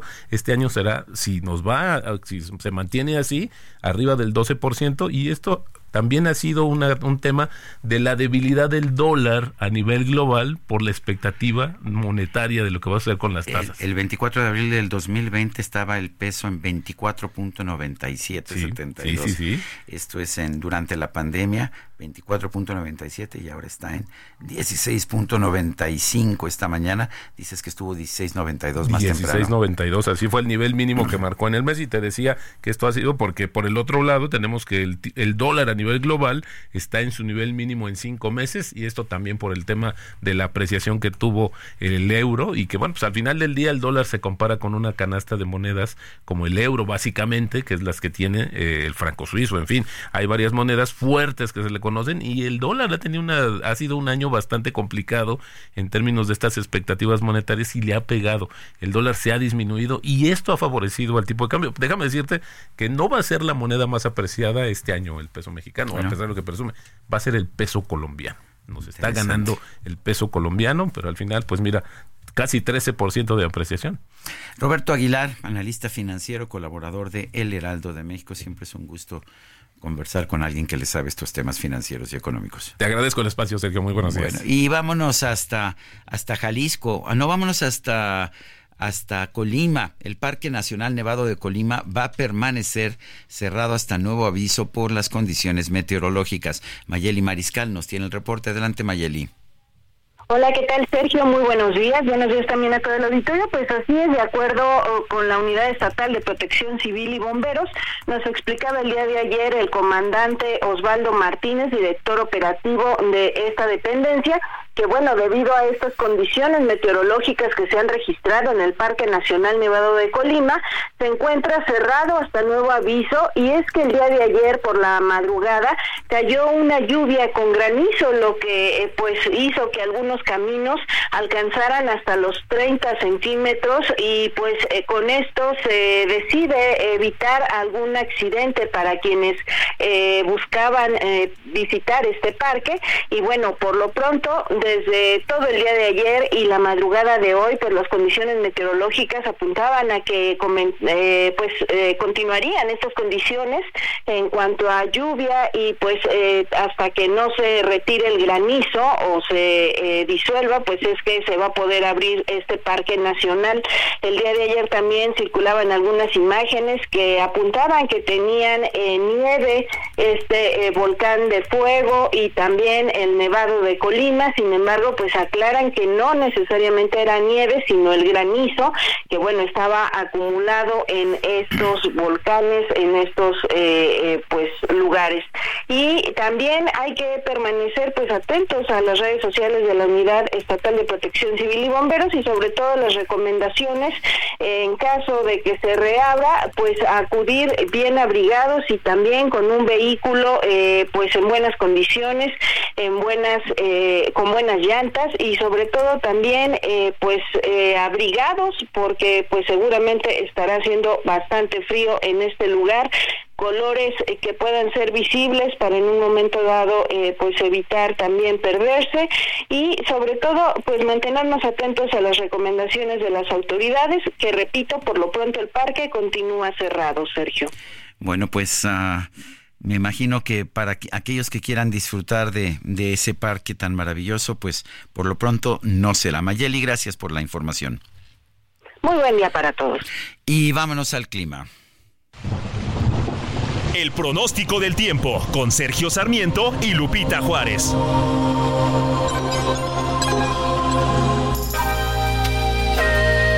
Elizabeth Ramos, meteoróloga del Servicio Meteorológico Nacional de la Conagua, que nos tienes esta mañana. Adelante. Gracias, Sergio. Muy buenos días a ti y al amable auditorio. Pues la masa de aire frío asociada al Frente 19 será reforzada por una nueva masa de aire polar, por lo que se pronostica evento del norte con rachas de 40 a 60 kilómetros por hora en costas de Tamaulipas y Veracruz, extendiéndose durante la noche a las costas de Tabasco, la península de Yucatán, Istmo y Golfo de Tehuantepec. Asimismo, mantendrá el ambiente matutino nocturno frío muy frío en el noroeste, norte, noreste, centro, oriente y sureste del país, pronosticándose ambiente gélido en zonas altas de Sonora, Chihuahua, Durango y Zacatecas.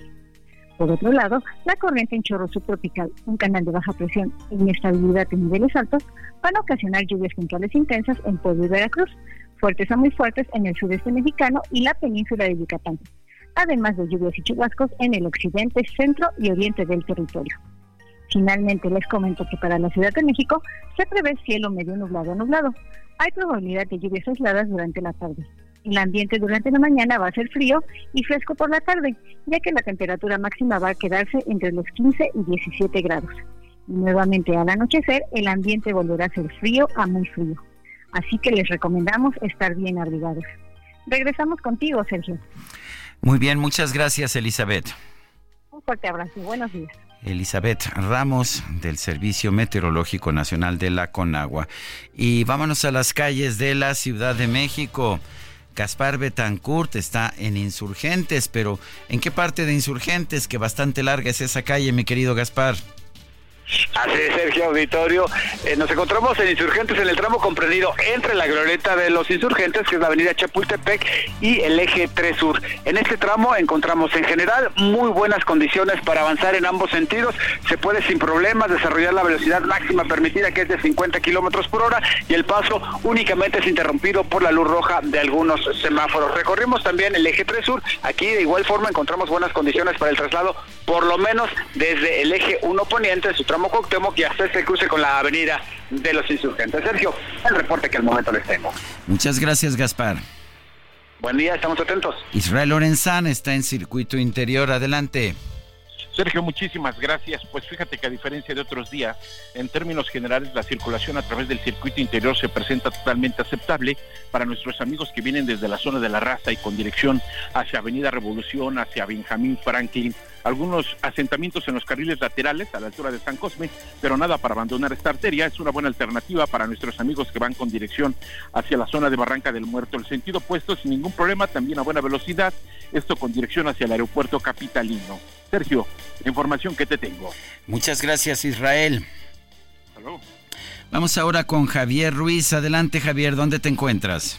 En el Paseo de la Reforma, Sergio, casi aquí por la calle de París, y es que justamente el día de hoy las farmacias de Navides se comienza a vender la vacuna Pfizer contra COVID-19. Hemos hecho un recorrido eh, pues por varias de ellas, sin embargo, pues no todas cuentan con con el eh, con las vacunas, algunas tienen 10 a 15 y se vacunan prácticamente desde las 5 de la tarde. Otras farmacias que hemos checado, como la que se encuentra aquí en el Paseo de la Reforma y la calle de París, eh, pues desafortunadamente no se vende y esto es porque no cuentan con un eh, laboratorio o con un pues consultorio médico de quien las pueda aplicar, así que pues a pesar de que el día de hoy se están vendiendo, pues tendrán que buscarlas muchas personas. El precio es de 800 99 pesos. Y también pues mencionar que el día de mañana la Cruz Roja eh, Mexicana también saca a la venta pues eh, vacunas contra COVID-19 eh, no se ha especificado pues qué vacuna va a hacer ah, en días anteriores o meses anteriores se vacunó contra Pfizer el día de hoy todavía no dan a conocer pero esta comenzará el día de mañana. Sergio de momento el reporte que tenemos. Muy bien muchas gracias Javier. Estamos atentos hasta luego buenos días. No son las 8 con 29 minutos 8 con, no, perdón, 8 con 23 minutos, 8 con 23. Armando Guadiana, el empresario y senador ex candidato al gobierno de Coahuila, fue despedido, fue despedido allá por su familia en Saltillo, en la capital de Coahuila. Y bueno, pues uh, interpretó Eliseo Robles la canción Un puño de tierra, de tierra cuando llegaron las cenizas de Armando Guadiana eh, a la capilla funeraria en que fue velado la urna. La portaba Armando Guadiana, hijo, eh, iba acompañado de Cecilia Guadiana, su hija, y su círculo cercano de parientes y colaboradores. Me llamó la atención que Xochitl Galvez, la candidata de oposición, rindió un homenaje personal a Armando Guadiana, quien dijo era un hombre muy trabajador, muy del pueblo, muy agradable. Los dos fueron senadores juntos, pero en un momento en que hay tantas diferencias entre grupos políticos, da gusto ver que pues la candidata de la oposición a la presidencia de la República rinde un homenaje en X antes Twitter a un senador de Morena. Son las 8 con 24. Nuestro número para que nos mande mensajes de WhatsApp es el 55 2010 96 47. Regresamos.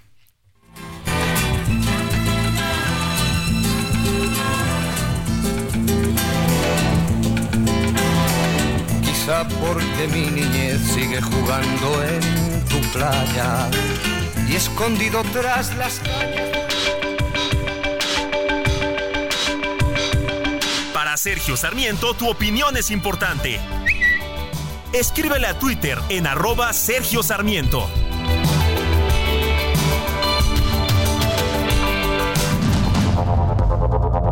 Continuamos con Sergio Sarmiento y Lupita Juárez.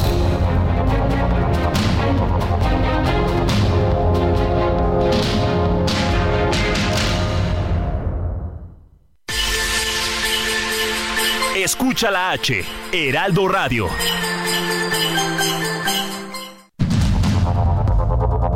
Continuamos con Sergio Sarmiento y Lupita Juárez por el Heraldo Radio.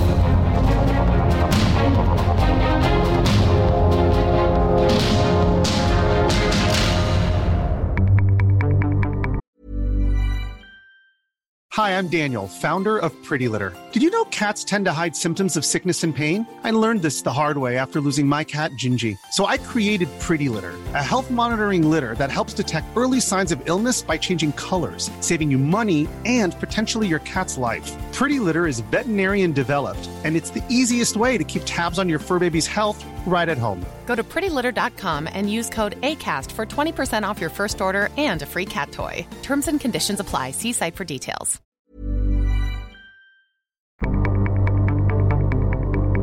Jaque Mate con Sergio Sarmiento.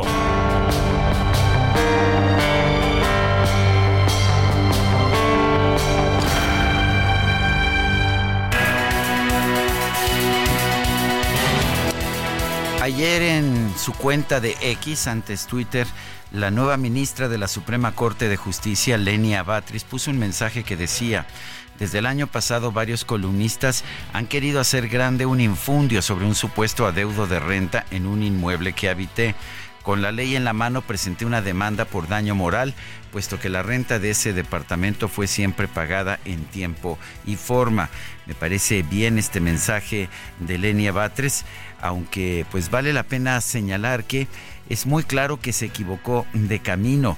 Lenia Batres no presentó esta demanda en los tribunales que correspondía, no lo presentó en los tribunales civiles de la Ciudad de México, tribunales del Fuero Común, sino lo presentó en un tribunal federal de amparo el que una persona sin conocimiento de la ley pueda hacer eso, pues me parece bastante razonable. En este caso, sin embargo, Lenia Batres, además que no tenía un abogado, que ella misma como abogada presentó esta demanda, lo hizo pues equivocándose en uno de los asuntos más sencillos. Ni siquiera entendió cuál era la ley que correspondía a esta, a esta demanda, ni entendió cuáles eran los tribunales facultados para ver este tipo de demandas. Finalmente, el Tribunal Federal de Amparo que vio este caso simple y sencillamente lo desechó, pues porque no le correspondía determinar en este asunto. Pero esto no lo aclaró Lenia Batres en el tuit que dio a conocer el día de ayer. Dijo, no busco una reparación monetaria, solo que se aclare que se corrijan los infundios que dieron como ciertos. Y pues la información puede ser incorrecta y si es incorrecta está bien que se aclare. Qué bueno que Lenia Batres sí haya pagado su alquiler de manera completa y de manera oportuna pero preocupa, preocupa realmente que vayamos a tener una ministra de la Suprema Corte pues que no conoce ni siquiera los principios fundamentales del derecho. Yo soy Sergio Sarmiento y lo invito a reflexionar.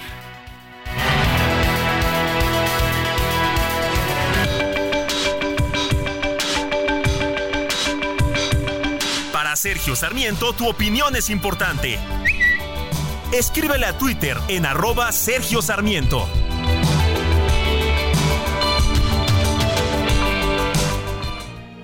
Mi infancia son recuerdos de un patio de Sevilla y un huerto claro donde madura el limonero.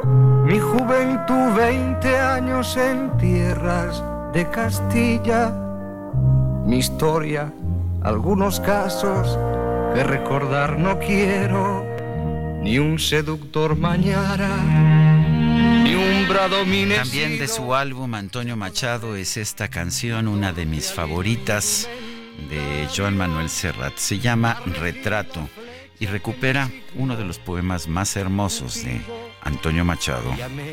Cuanto ellas puedan tener de hospitalario. Llamé cuanto ellas puedan tener de hospitalario. Me parece que, que es, uno, es una de esas frases afortunadas que nos hacen recordar todo lo que ha habido en el pasado. Más que un hombre al uso que sabe su doctrina. Soy, en el buen sentido de la palabra, bueno. Bueno, pues esto es lo que estamos, eh, lo que estamos escuchando. Esta mañana, Joan Manuel Serrat, que cumple 80 años. Mensajes de nuestro público. Muy buenos días, licenciados Sergio Sarmiento y Lupita Juárez. Respecto a los subsidios para la nueva línea aérea del gobierno, pudiera ser el combustible, el cual existe la posibilidad de que sea con cargo al ejército. Su radio escucha JL Moreno, ¿no? El ejército no va a perder dinero. Vamos a ser los, los uh, contribuyentes los que vamos a pagar por eso. De hecho, veía un cálculo ayer de un especialista en la materia que decía que con lo que se cobró de pasaje en este vuelo inaugural no se alcanza a cubrir ni siquiera el combustible que debe tener una pues un avión que está ofreciendo ha propuesto un servicio comercial que es una es un vuelo que debería tener de hecho una rentabilidad. Dice otra persona, Luz María Rodríguez, buenos días Sergio, como ya no tengo palabras para comentar los desatinos del señor de Palacio, mejor le mando a usted y a todo el equipo una muy afectuosa felicitación. Luz María Rodríguez, le agradezco esta felicitación. Dice otra persona, buen día señor Sarmiento y a todo su equipo, saludos desde Chiapas. Opino simplemente que el señor López no tiene ni la más mínima idea de gobernar y administrar un país en sus buenas intenciones solo ha hecho un desorden de la administración, ha sacado a los militares de su verdadera responsabilidad que es la seguridad y los ha hecho constructores, empresarios de todo y nada han hecho y nada han hecho perfectamente bien, ahí se la llevan intentando. Bueno, tengo, tengo aquí este un, un aporte de la Fundación Caminos de la Libertad. Eh, la Fundación Caminos de la Libertad es una fundación que se dedica a difundir las discusiones sobre el tema de la libertad y este es eh, son los ensayos ganadores del 17 concurso de ensayo de Caminos de la Libertad. Es una fundación del Centro Ricardo Salinas Pliego. Y bueno, pues hay toda una serie de, de ensayos. Eh, tengo 20 de estos volúmenes. Son volúmenes que me parecen muy interesantes, sobre todo a quienes quieran conocer las ideas de la libertad. Y eh, Caminos de la Libertad me ha hecho llegar estos 20 ejemplares para las personas de nuestro público que les interese leer ensayos sobre el tema de la libertad. Mándenos un mensaje por WhatsApp al 55 2010 96 47. Tengo entendido que hay que pasar a recogerlos aquí, ya les darán instrucciones eh, nuestra, nuestro staff, eh, pero mándenos un mensaje por WhatsApp 55 2010 96 47. Tenemos 20 volúmenes de los ganadores del concurso Caminos de la Libertad. Y gracias, gracias a Berta Pantoja y a la directora de Caminos de la Libertad, pues por esta, por estos libros que nos ha hecho llegar. Son las 8 con 37 minutos. Vámonos con el Químico Guerra. El Químico Guerra. Con Sergio Sarmiento y Lupita Juárez. Mi queridísimo Químico Guerra, tú igual que yo, siempre trabajando, ¿no es así? Así es, Sergio, porque nos gusta. Además. Nos gusta lo que hacemos, ¿verdad? Exactamente. Bueno, ya ves que en la COP28 se estableció que las naciones del mundo tienen que triplicar para el 2030. Estamos hablando dentro de seis años y piquito, triplicar la eh, producción eh, fotovoltaica que es la, eh, digamos, producción de energía eléctrica ahorita que más está creciendo porcentualmente, ¿no? Y una preocupación de los ambientalistas radicalinskis, ya ves que tú y yo los conocemos muy bien, ¿no? que a todos siempre le van a encontrar este algo malo, es que qué va a suceder con todos los paneles solares que se están instalando y que bueno, van a dejar de tener vida útil, etcétera, ¿no? Y están diciendo que eso, bueno, lo que hay que hacer es eh, prácticamente dejar de consumir energía eléctrica, eh, pues es poco realista, ¿no? Hoy en día, por ejemplo, China está produciendo más de la mitad de todos los paneles eh, solares que se están eh, usando en el mundo y lo va a hacer todavía en una forma mucho más eh, intensa. Bueno, pues una buena noticia ahorita en esta última semana del año respecto a esto, Sergio científicos de la Nanyang Technical University, la famosa NTU, en Singapur, liderados por el doctor Wang So, han desarrollado un dispositivo innovador capaz de rejuvenecer y prolongar la vida útil de los paneles solares fotovoltaicos utilizando luz y calor. Fíjate, Sergio, o sea, solamente con luz y calor, pero aplicados desde luego en una forma casi cuántica, eh, se pueden rejuvenecer y prolongar mucho la vida útil de los paneles solares. La empresa Etavolt, que es una empresa derivada de la misma NTU, es que allá se usa mucho que las universidades tengan incubadoras, ¿no? Eh, para eh, tienen un centro de innovación que se llama Ecolabs y de ahí salió esta empresa Etavolt que ahora ya está ofreciendo esto en el mercado. No te estoy hablando de un prototipo, es una cuestión que ya está que es una tecnología de regeneración avanzada que funciona aplicando una temperatura precisa y luz intensa con pulsos específicos, ¿verdad? Cuánticos, como decía yo, lo que excita las moléculas del material haciéndolas nuevamente activa. Esta tecnología otorga hasta cinco años de protección para los paneles solares. O sea, no solamente vamos a triplicar la eh, cantidad, digamos, de superficie fotovoltaica, fotovoltaica en el planeta, e, sino con este tipo de avances, como este dispositivo de la NTU, eh, se van a poder prolongar la vida mucho de los paneles solares y aquellos que ya hayan disminuido mucho hoy en día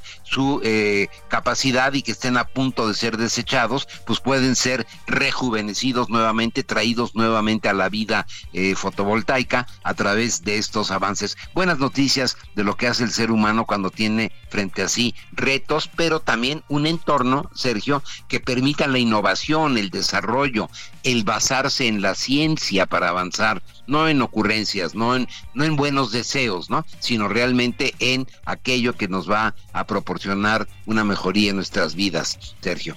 Bueno, pues yo quiero, como siempre, agradecerte tu participación, Químico. Un fuerte abrazo. Igualmente para ti, Sergio. Son las 8 con 41 minutos. La senadora de Morena, Olga Sánchez Cordero, presentó una iniciativa para erradicar el acoso y el hostigamiento sexual de las instituciones públicas. En la línea telefónica, la doctora Olga Sánchez Cordero, senadora por Morena, ministra en retiro de la Suprema Corte de Justicia de la Nación. Olga, Olga siempre es un gusto conversar con usted. Cuéntenos de esta iniciativa. Muchas gracias, mi querido Sergio. Antes que nada, desearte muy feliz año. Gracias. Y que sea, por favor, el conducto para Lupita también, decirle que muchas felicidades. Se lo hago, se lo hago llegar. Muchas gracias. Mira, este es un tema verdaderamente importante. Fíjate nomás que en la Ley General de Responsabilidades Administrativas no existía regulado y normado en la materia del combate al acoso sexual y a las violencias contra las mujeres increíble, increíble. Entonces, con un equipo de magistradas del Tribunal eh, Federal de Justicia Administrativa, presididas por Zulema Mosley, que era, es la titular de la, el tema de igualdad y no discriminación en el tribunal, y con Adin Gassman, escribimos esta iniciativa. Creo que es una iniciativa que se requería. Esta iniciativa contempla, bueno, primero integra varios conceptos para que no haya duda. Por ejemplo, conceptos de qué es una qué es la perspectiva de género, qué es la igualdad de género, qué es la interculturalidad, qué es la interseccionalidad y la revictimización. Como tú sabes, la interseccionalidad pues es un tema muy interesante y muy importante y para tu auditorio, quienes no conozcan qué significa esto, pues es eh, la la connotación de ejes diferenciados múltiples para obtener privilegios o presión, por ejemplo, una mujer eh, adulta mayor con una discapacidad, pues tiene tres interseccionalidades, porque son tres temas que influyen en la, en discriminación, en la opresión y en la victimización de esta mujer. Entonces, estos conceptos están perfectamente establecidos en esta ley, les damos contenido. Eso es bien importante para que no quede a la interpretación de qué contenido se le da a todas estas, a todos estos conceptos, se les dé el contenido desde la ley. Y luego después se hace una reforma al artículo, bueno, se agrega el artículo 57 bis y el 72 bis en los temas de abuso de autoridad en estos temas de abuso de autoridad creo que está interesantísimo porque hay conductas de abuso de autoridad que por supuesto no estaban contempladas en la ley general. Y esto es muy interesante, por ejemplo, se regula esta conducta de contacto físico, eh, este, no consentido, ¿verdad? Eh, contacto físico sugestivo de naturaleza sexual no consentido o eh, llevar a cabo conductas dominantes, agresivas, intimidatorias, hostiles o algo interesantísimo que es condicionar la obtención de un empleo o de un ascenso o la permanencia en su cargo si no se aceptan o a cambio de aceptar conductas de naturaleza sexual. Esto de verdad es muy común, caray. Sí, me, consta que es ah, común. Lo que me sorprende realmente es, como dices, Olga, que esto no, no estaba en la ley, esta prohibición no estaba no estaba regulado, no estaba normado. Imagínate, en esta ley de responsabilidades de servidores públicos. Luego, por ejemplo, hay otra que es obligar a una persona a la realización de actividades que no le competen por haber rechazado proposiciones de carácter sexual. Y entonces la sancionas, eh, cometes represalias, medidas disciplinarias en represalia a este rechazo. O, por ejemplo, condiciones la prestación de un trámite o de un servicio público o evaluación a una persona usuaria de cualquiera de estos eh, servicios, ¿verdad? O prestadora de servicio a un estudiante, a una paciente, a una justiciable, para que acceda a sostener conductas de naturaleza sexual. Eh, expresar con... Perdón, sí. no, no. Eh, esta iniciativa la, la estás ah, promoviendo, la estás presentando. ¿Qué apoyo estás teniendo en el Senado, ya sea de tus compañeros o de la oposición? Mira, yo la presenté el último día, prácticamente el 14 de diciembre se presentó porque urgía que se presentara. Yo esperaría que ya para febrero, para el próximo periodo ordinario de sesiones, sea dictaminada inmediatamente eh, por, el, por la Comisión de Igualdad y también por la Comisión de Derechos Humanos y de y de y también pues desde luego por varias de las comisiones que se tendrían que no sé a cuáles comisiones se vaya a turnar pero concretamente igualdad la turnaria derechos humanos seguramente ahora ¿Qué, ¿Qué cuál es la importancia de esto? Pues que ahora sí se van a sancionar este tipo de conductas, porque es increíble. Yo creo que voy a tener todo el apoyo de, seguramente, voy a tener todo el apoyo de todas las fracciones parlamentarias, porque pues como tú sabes he sacado varias iniciativas y varios códigos, incluso el Código Nacional o la Ley General de Mecanismos, por unanimidad del Congreso Federal en estos tiempos, mi querido Sergio, pues es eh, interesante que se hayan que se hayan eh, que se hayan expedido por esas mayorías, más bien no por mayorías, por unanimidad. Y esta la pretendo sacar también por unanimidad. No creo que nadie esté en contra de que se regulen estas conductas antisociales este, en la ley general de, de, de responsabilidades administrativas. Y desde luego las sanciones que la misma la misma ley establece que van desde una simple amonestación, incluso puede ser privada, pero hasta la inhabilitación por más de 10, por 10 años. O sea que, eh, y la suspensión del cargo y en fin, ¿no? Pero mira, algo que me preocupa, Sergio, siempre en este tipo de, de regulación eh, de violencias contra las mujeres y de acoso sexual y acoso laboral, es que la víctima, bueno, a ver, pasa por un calvario, un calvario para demostrar que realmente eh, esa conducta le fue realizada en contra de ella, ¿verdad? Y luego con, con otra, eh, normalmente estas pobres mujeres, ¿verdad? Las corren o bien este, las señalan, las estigmatizan, es una mm, conflictiva, etcétera, etcétera. ¿no? Y luego, aparte de todo esto, se convierten en victimarias del propio victimario. Entonces, es de verdad algo que es un calvario para las mujeres, pero hay que regularlo, hay que establecerlo en la ley, porque no podemos seguir permitiendo estas violencias, mi querido Sergio, y estos acosos contra las mujeres. Bueno, pues como siempre yo quiero agradecerte, Olga Sánchez Cordero, senadora por Morena, ministra en retiro y de, de la Suprema Corte, y desearte lo mejor para estas fiestas, que ya estamos en medio de ellas, y para, que, para el año que viene que tengas un maravilloso año. Pues muchas gracias, Sergio, y de verdad espero sacarla por unanimidad estas reformas. Porque son Sería muy bonito, ¿no? Porque finalmente no hemos visto muchos casos en los que todo, todos los senadores se unan para sacar una iniciativa. Sería, sería algo, sería un gran logro. Gracias, Sergio. Yo creo que esto va a ir por unanimidad, casi estoy segura. Bueno, que pues, se tranquilicen estas pobres mujeres servidoras públicas que están siendo realmente violentadas, este, que ya se va a regular esto. bueno, pues gracias, doctora Olga Sánchez Cordero. Son las Gracias a ti por- gracias. Son las ocho con cincuenta minutos. Vamos con Alberto García. Alberto, adelante, ¿qué nos tienes? Sergio, excelente mañana. Y atención amigos, necesitamos que paren todo, hagan silencio para descubrir a qué suena la tarjeta de crédito Mercado Pago. A ver, no pagan ni un pesito de anualidad y pueden disfrutar de meses sin intereses en Mercado Libre y todo el año. Así es. Por eso cada vez más mexicanos eligen la cuenta de Mercado Pago para obtener su tarjeta de crédito, lo cual suena muy bien, ¿no? Así que ya se la saben, si esta joyita que acaban de escuchar los convenció como a mí, solo necesitan abrir su cuenta en Mercado Pago para pedir la suya. Sergio, muchas gracias. Muchas gracias a ti, Alberto, Alberto García. Bueno, son las 8 de la mañana con 50 minutos.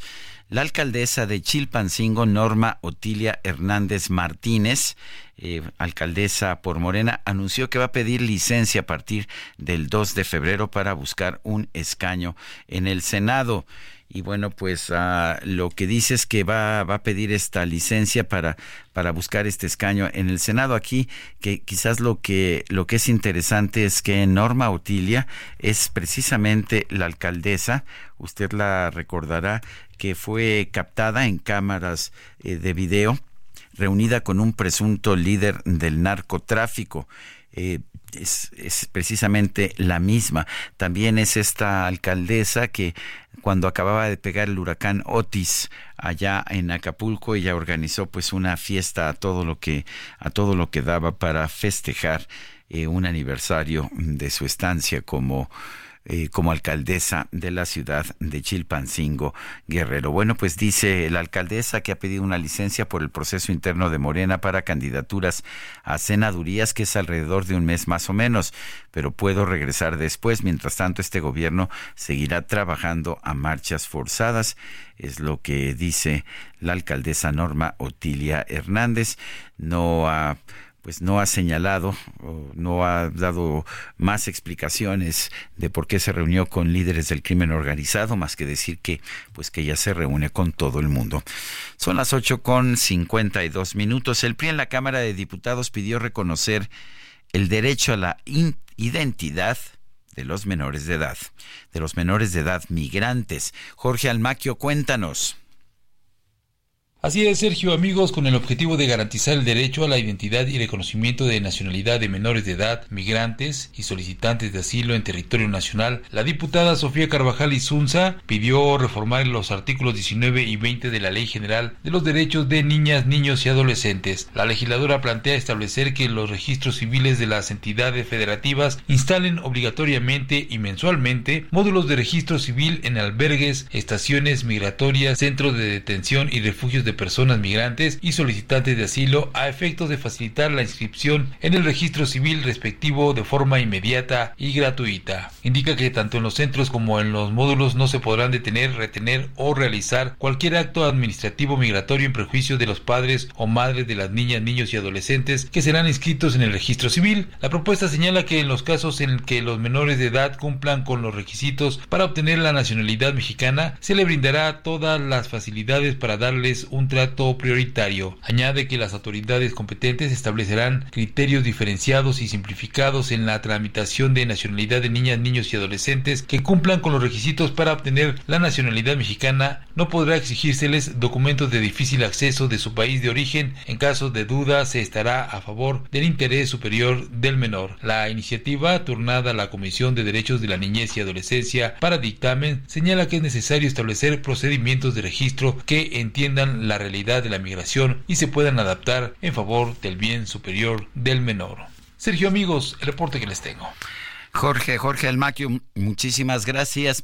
Quiero recordarle nuestro número de WhatsApp es el 55 2010 96 47 55 2010 96 47 en X antes Twitter arroba Sergio y Lupita. Le recomiendo también la cuenta arroba Heraldo de México.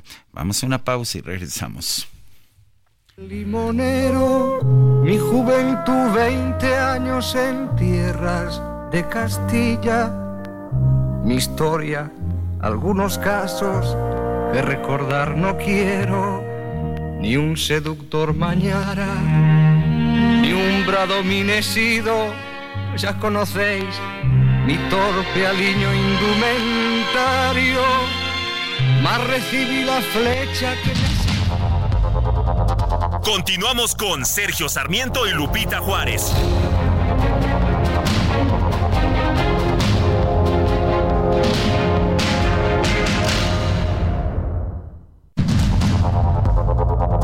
Continuamos con Sergio Sarmiento y Lupita Juárez por el Heraldo Radio.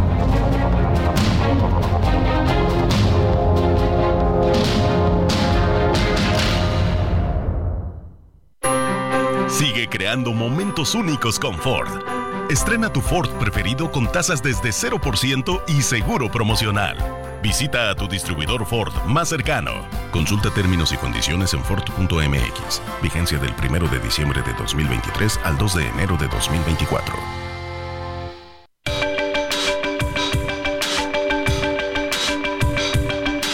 Sergio Sarmiento y Lupita Juárez quieren conocer tu opinión, tus comentarios o simplemente envía un saludo para ser más cálida esta mañana. Envía tus mensajes al WhatsApp 55 20 10 96 47.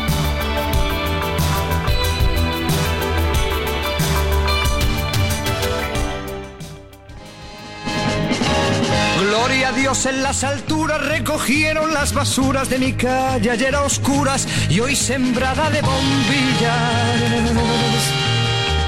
Y colgaron de un cordel de esquina a esquina un cartel y banderas de papel, verdes, rojas y amarillas. Y al darles el sol la espalda revolotean las faldas bajo un manto de guirnaldas para que el cielo no vea. En la noche de San Juan, como comparten su pan, su mujer y su gabán, gentes de cien mil rales. Es la fiesta. Y en la noche de San Juan, ¿cómo comparten su pan, su mujer? Dice su gabán, pero eso fue por censura. Es, era su mujer y su galán, gentes de cien mil raleas. Estamos escuchando La Fiesta. Cumple 80 años su autor, John Manuel Serrat. La verdad es una canción llena de esperanza que nos habla acerca de estas fiestas del verano, estas fiestas eh, en que los pueblos, los pueblos de España en la noche de San Juan se, se pintan de fiesta y festejan toda la noche y se rompen las barreras sociales. Se encuentra el sol a la sombra, Sombra de un farol, empapados en alcohol, magreando a una muchacha. Esto es acariciando a una muchacha. Bueno, pues, ¿qué se puede hacer? vuelve el pobre a su pobreza, vuelve el rico a su riqueza y el Señor cura sus misas. Me parece una de las canciones más espectaculares de Joan Manuel Serrat. La fiesta. Al portal, la zorra rica al rosal y el avaro a las divisas. Bueno, fue censurada de hecho durante la época de Francisco Franco. Ahí le suavizaron algunas, algunas frases pero ahí está. Y en sus conciertos, por supuesto, Joan Manuel Serrat cantaba la canción completa. Vamos bajando la cuesta, que arriba en mi calle se acabó la fiesta. Bueno, pues se acabó la fiesta, nosotros vamos a los mensajes, si le parece bien. Buenos días, nos dice uno de nuestros radioescuchas. Hoy es el cumple de mi mamá. Le podrían mandar un saludo. Se llama Olivia Aguado y es fiel seguidora suya. Olivia Aguado, gracias por escucharnos de verdad y feliz cumpleaños. Hay que gozarlo y estamos en espera de la invitación para el mole. Ya sabe que, pues, como no nos invitan a las posadas, estamos buscando, pues, dónde hay mole. Ahí están hasta, bueno. Aquí don Luis Ahumada, nuestro operador, también está aprovechando para, para decir que también quiere venir a la fiesta, ¿eh?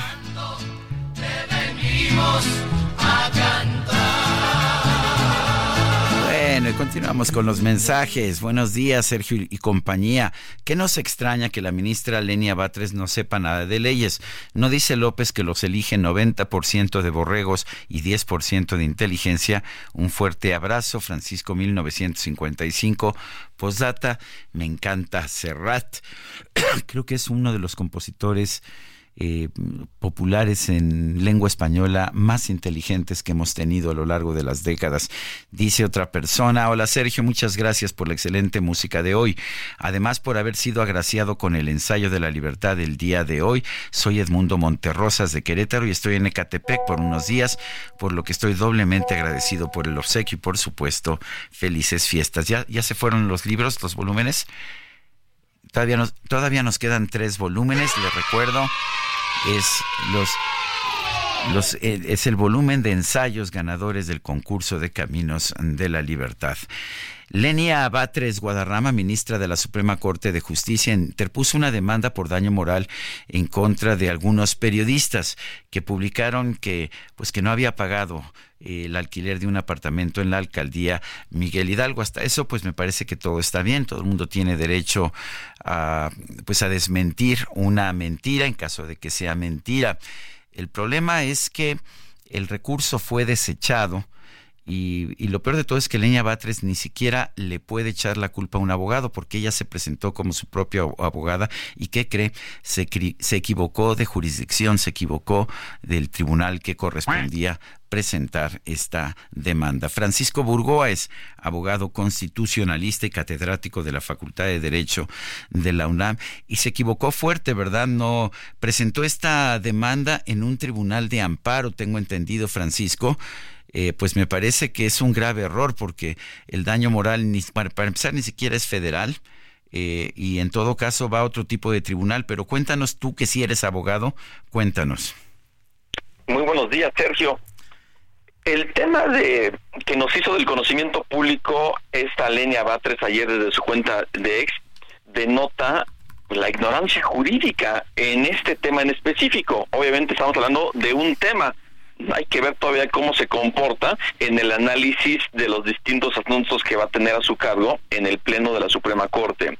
Aquí el tema que es, digamos, la parte más preocupante y más grave que debemos de tener en cuenta de este tema de línea Batres, es que por una parte ella presenta una demanda por daño moral a partir de que un columnista eh, eh, escribió dentro de su propio texto periodístico que ella no ha pagado renta de un inmueble. Y como bien dices, todos tenemos derecho, en su caso, a ejercer las acciones. El tema es que es Lenia Batres, actual ministra de la Suprema Corte, y que de hecho el mismo día que ella compareció a la Comisión de Justicia para hacer su posicionamiento respecto de la idoneidad para ser ministra, ese mismo día presentó esta demanda que si es por daño moral, es por daño moral, tenía que presentarlo en un juzgado del Poder Judicial de la Ciudad de México, pero no lo hizo así, lo presentó ante un juzgado federal. y el juzgado federal carece de competencia para poder conocer de una demanda por daño moral porque no está involucrado la federación ni ningún alto servidor público ni nadie. Entonces es un asunto entre particulares que tiene que resolverse en un eh, juzgado civil del el Poder Judicial, en ese caso, de, la Ciudad de México. Ahora, Francisco, ni siquiera puede echarle la culpa a su abogado, ¿verdad? No, porque ella orgullosamente, y además lo dijo que con la ley en la mano, presentó una demanda cuando ella, como es abogada, y cuando, cuando somos abogados podemos este, prescindir de cualquier servicio de un abogado. Para eso somos abogados y para eso podemos elaborar nuestras propias demandas. En el caso de ella, así lo hizo pero lo presenta ante un juez de distrito que es un juez federal, como comentábamos, que carece de competencia. Y aquí viene el otro punto también muy delicado, Sergio porque va, relacionado con lo siguiente. Ella en su cuenta de ex dice que no busca una reparación monetaria, solamente que se aclare que se corrijan los infundios que se dieron como ciertos. Eso, Sergio, es eh, querer ejercer el derecho de réplica. Y el derecho de réplica es un derecho constitucional que tenemos todas las personas, pero tiene que ejercerse ante el mismo medio o ante el mismo periodista que en su caso emitió esa noticia falsa, pero ella parece que no lo hizo y como no lo hizo, ella parece que desconoce que hay una ley que reglamenta el derecho de réplica que se encuentra reconocido en el artículo texto constitucional. Entonces parece que tampoco conoce la existencia de esta ley, de la reglamentación del derecho de réplica y solamente en el supuesto caso que ella intente que sea el derecho de réplica, no le asista eh, la razón o el periodista o el medio no quiera favorecer con el ejercicio de ese derecho de réplica, entonces ahí sí puede acudir ante un juez federal, ahí sí, pero no es la vía de forma directa y mucho menos si quiere ser por daño moral. O sea que se equivocó de, de fuero, se equivocó de tribunal y se equivocó de vía también. Absolutamente de día, por supuesto. imagínate a los 13 días en un periodo todavía vacacional de la Corte que nos esté dando muestras de su conocimiento o desconocimiento en la materia jurídica. Es por eso preocupante un perfil que haya llegado como ella al Pleno de la Suprema Corte. Porque entonces, ¿qué va a pasar cuando el ministro Javier Laines, eh, Pérez Dayano, la ministra Norma Piña... Oye, el ministro Javier Laines la puede regañar. Ya ves que regaña a sus colegas cuando muestran no saber temas de derecho.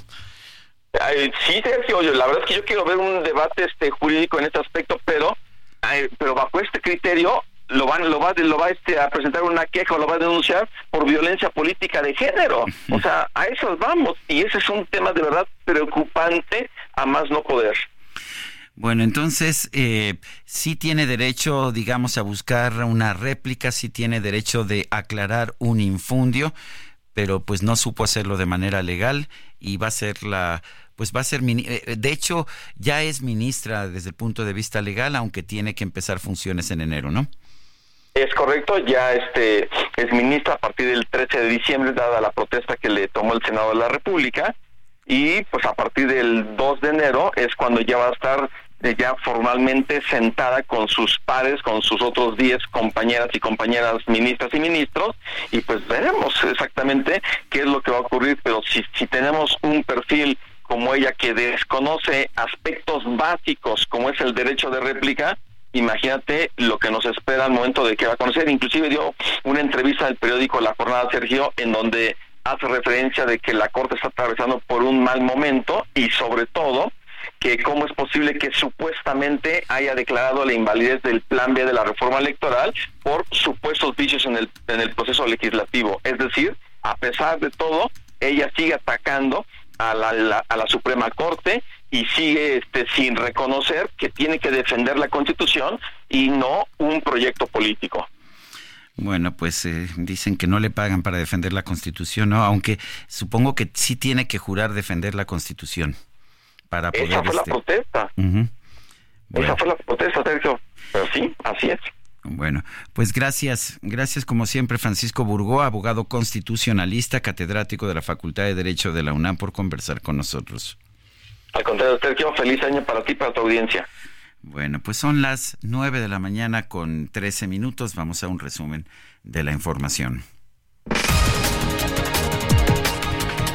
Desde Palacio Nacional, Teresa Reyes Agún, titular de la Comisión Nacional de Búsqueda, evitó responder cuál es la cifra oficial de personas desaparecidas en México.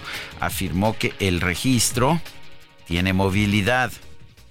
El registro tiene movilidad. Si ustedes abren el día de hoy es diferente.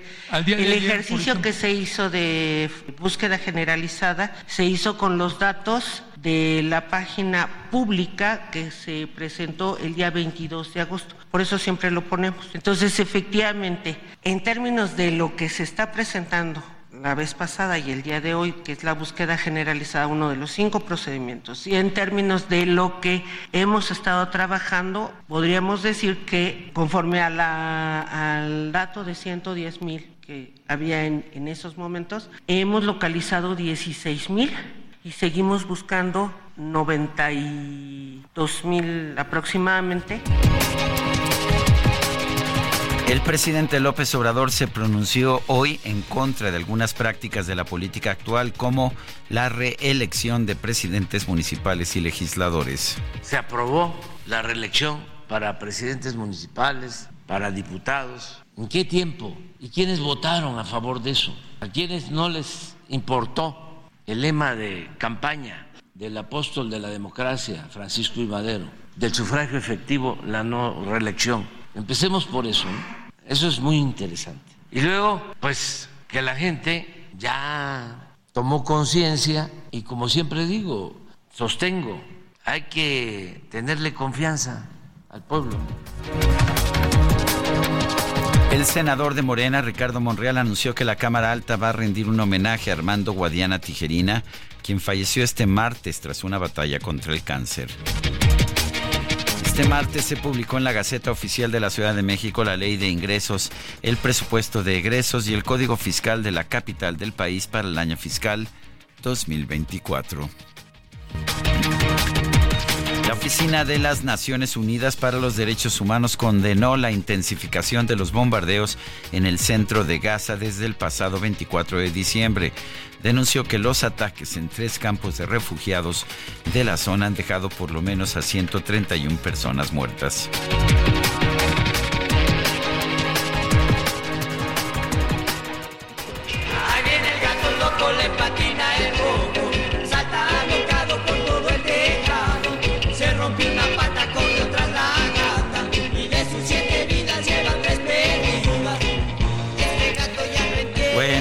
Resultó que el gato era más inteligente que el influencer. Sí, me refiero al influencer español Ishak, quien grabó un video para mostrar a sus seguidores que se había quedado atrapado en el balcón de su apartamento, ya que la puerta corrediza se cerró y solo se puede abrir desde dentro. Como una broma, comenzó a pedirle a su gato que intentara abrir la puerta y para su sorpresa, la mascota comenzó a raspar la cerradura hasta que logró liberar a su dueño. La patita aquí. Fuerte. Haz con fuerza un poquillo. Ya te ayudo, venga. Si lo bajas un poco, aquí. Aquí, baja aquí. Oh, sí que lo estoy intentando. Ábreme ahí, venga. Fuerte. Aquí, aquí. ¡Hola!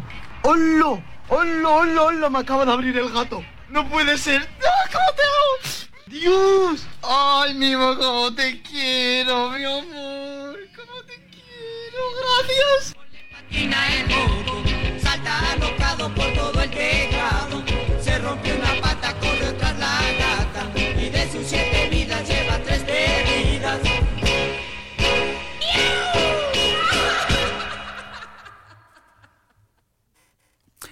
Son las 9 con 17 minutos. Vamos con Alberto García, nos tiene información. Alberto, adelante, buen día. Sergio, excelente mañana.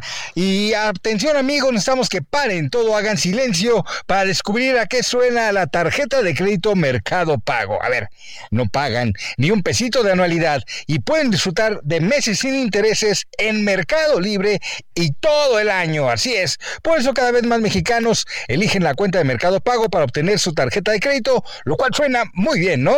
Así que ya se la saben, si esta joyita que acaban de escuchar los convenció como a mí, solo necesitan abrir su cuenta del Mercado Pago para pedir la suya. Sergio, muchas gracias.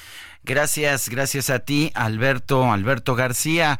Y son las nueve con diecisiete minutos y ya viene, se acerca un poquito destartalada, pero ya sabe que es fin de año, ni aceite le han puesto a la combi deportiva. La micro deportiva. Ya se fue, perdonen ustedes. Desde México para el mundo entero. La número uno. Claro que sí. La combi completa. La combi deportiva.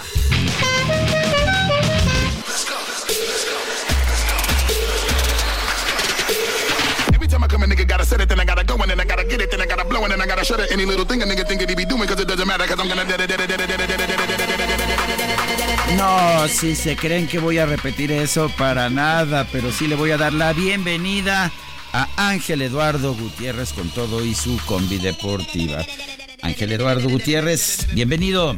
Sergio, muchas gracias. Así es como lo mencionas, un poquito destartalada la combi, pero aquí viene con toda la emoción de esta jornada deportiva, deportiva para darle a nuestros amigos del auditorio todos los pormenores de estas últimas horas.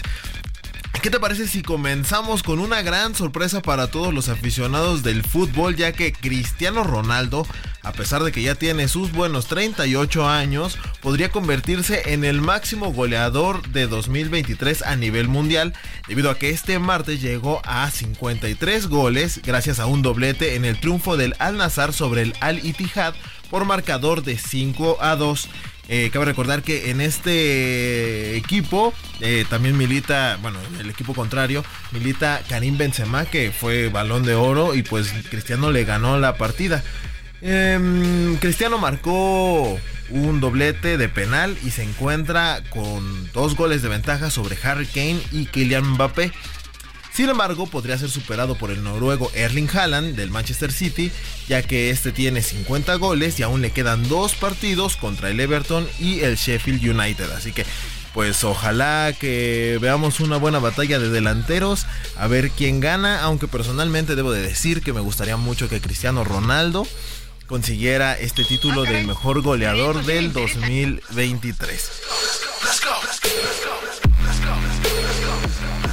Y ya que hablamos de la Premier League con Erling Haaland, también hay que mencionar que este martes se jugó la tradicional jornada del Boxing Day, con varios duelos importantes. Eh, principalmente me gustaría mencionar que Liverpool venció 2-0 de visita al Burnley para quedarse con el liderato de la competencia. Los Reds abrieron el marcador con un disparo de Darwin Núñez al minuto 6 y ya sobre el final del partido el portugués Diogo Jota anotó el segundo.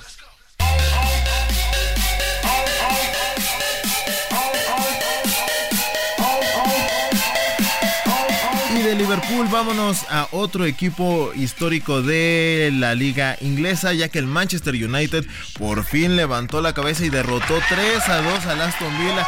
Sí, para fortuna de todos los aficionados de los Red Devils, porque gracias a un doblete del argentino Alejandro Garnacho y uno más del danés Rasmus Oil, Oilun, cuesta trabajo un poquito el nombre de este muchacho que la verdad es impresionante, 20 años y es eh, un portento físico. Viejo. Yo, yo también, la verdad, eh, de repente me doy cuenta que los jugadores veteranos ya tienen mi edad y eso no sé cómo me hace sentir. Eh, viejo. Así que bueno, este muchacho impresionante y ayudó al Manchester United a levantar la cabeza. Finalmente el Newcastle continúa. no te preocupes, Ángel, en, en un concurso de peinado tú ganas. Sin ninguna duda. En, en un concurso Ah, caray. de estilo vamos a... Eso sí me interesa. Ah, Ahí sí podemos competir como se debe.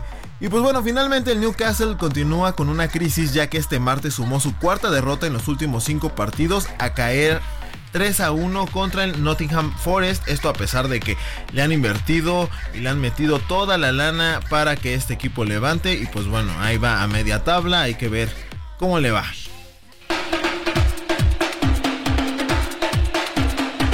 Con temas de fútbol, hay que mencionar que las Chivas de Guadalajara anunciaron que la etapa de Cristian Chicote Calderón en el club llegó a su fin después de cuatro años.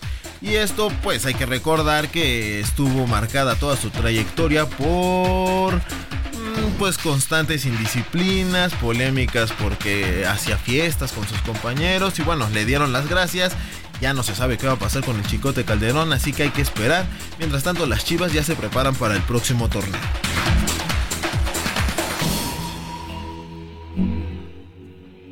Buenas noticias, o por lo menos lo que parece ser en un principio para el mexicano Checo Pérez, porque el jefe del equipo de Red Bull, Christian Horner, aseguró que están totalmente comprometidos con el tapatío para la temporada 2024 de la Fórmula 1, aunque aclaró que su renovación para 2025 dependerá exclusivamente del mismo piloto mexicano.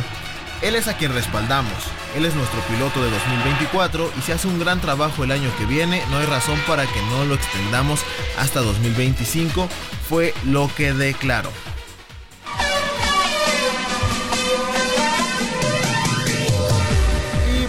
Hay que mencionar que el tenista serbio Novak Djokovic fue elegido este martes por quinta ocasión como el mejor deportista europeo del año reconocimiento que entregan 26 agencias de noticias del viejo continente. Y por último, rapidísimo, antes de que nos acabe, de que se nos acabe el tiempo, esta tarde, bueno, hoy, más bien miércoles, en Arabia Saudita se juega un partido de exhibición muy importante en el mundo del tenis entre Novak Djokovic, un tal Novak Djokovic y Carlitos Alcaraz. Así que nada más y nada menos que el número uno y el número dos del mundo enfrentándose allá en Arabia Saudita. Y es como el calentamiento ya para la temporada que sí, está a punto sí, sí, y vaya qué calentamiento están empezando estos dos muchachos, uno más joven que el otro, pero los dos. No, no me digas que Djokovic es más grande que tú. Eh, sí, un poquito. Un poquito bueno. Muchas gracias, Sergio. Muy bien, gracias, gracias. Ángel Eduardo Gutiérrez que es el conductor de la combi deportiva. Vamos a una pausa y regresamos. Ayer a oscuras y hoy sembrada de bombillas. Y colgaron de un cordel de esquina a esquina un cartel y banderas de papel verdes, rojas. Continuamos con Sergio Sarmiento y Lupita Juárez.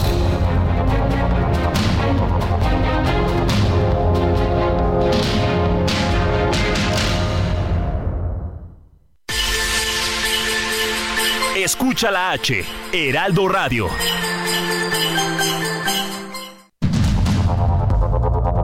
Continuamos con Sergio Sarmiento y Lupita Juárez por el Heraldo Radio.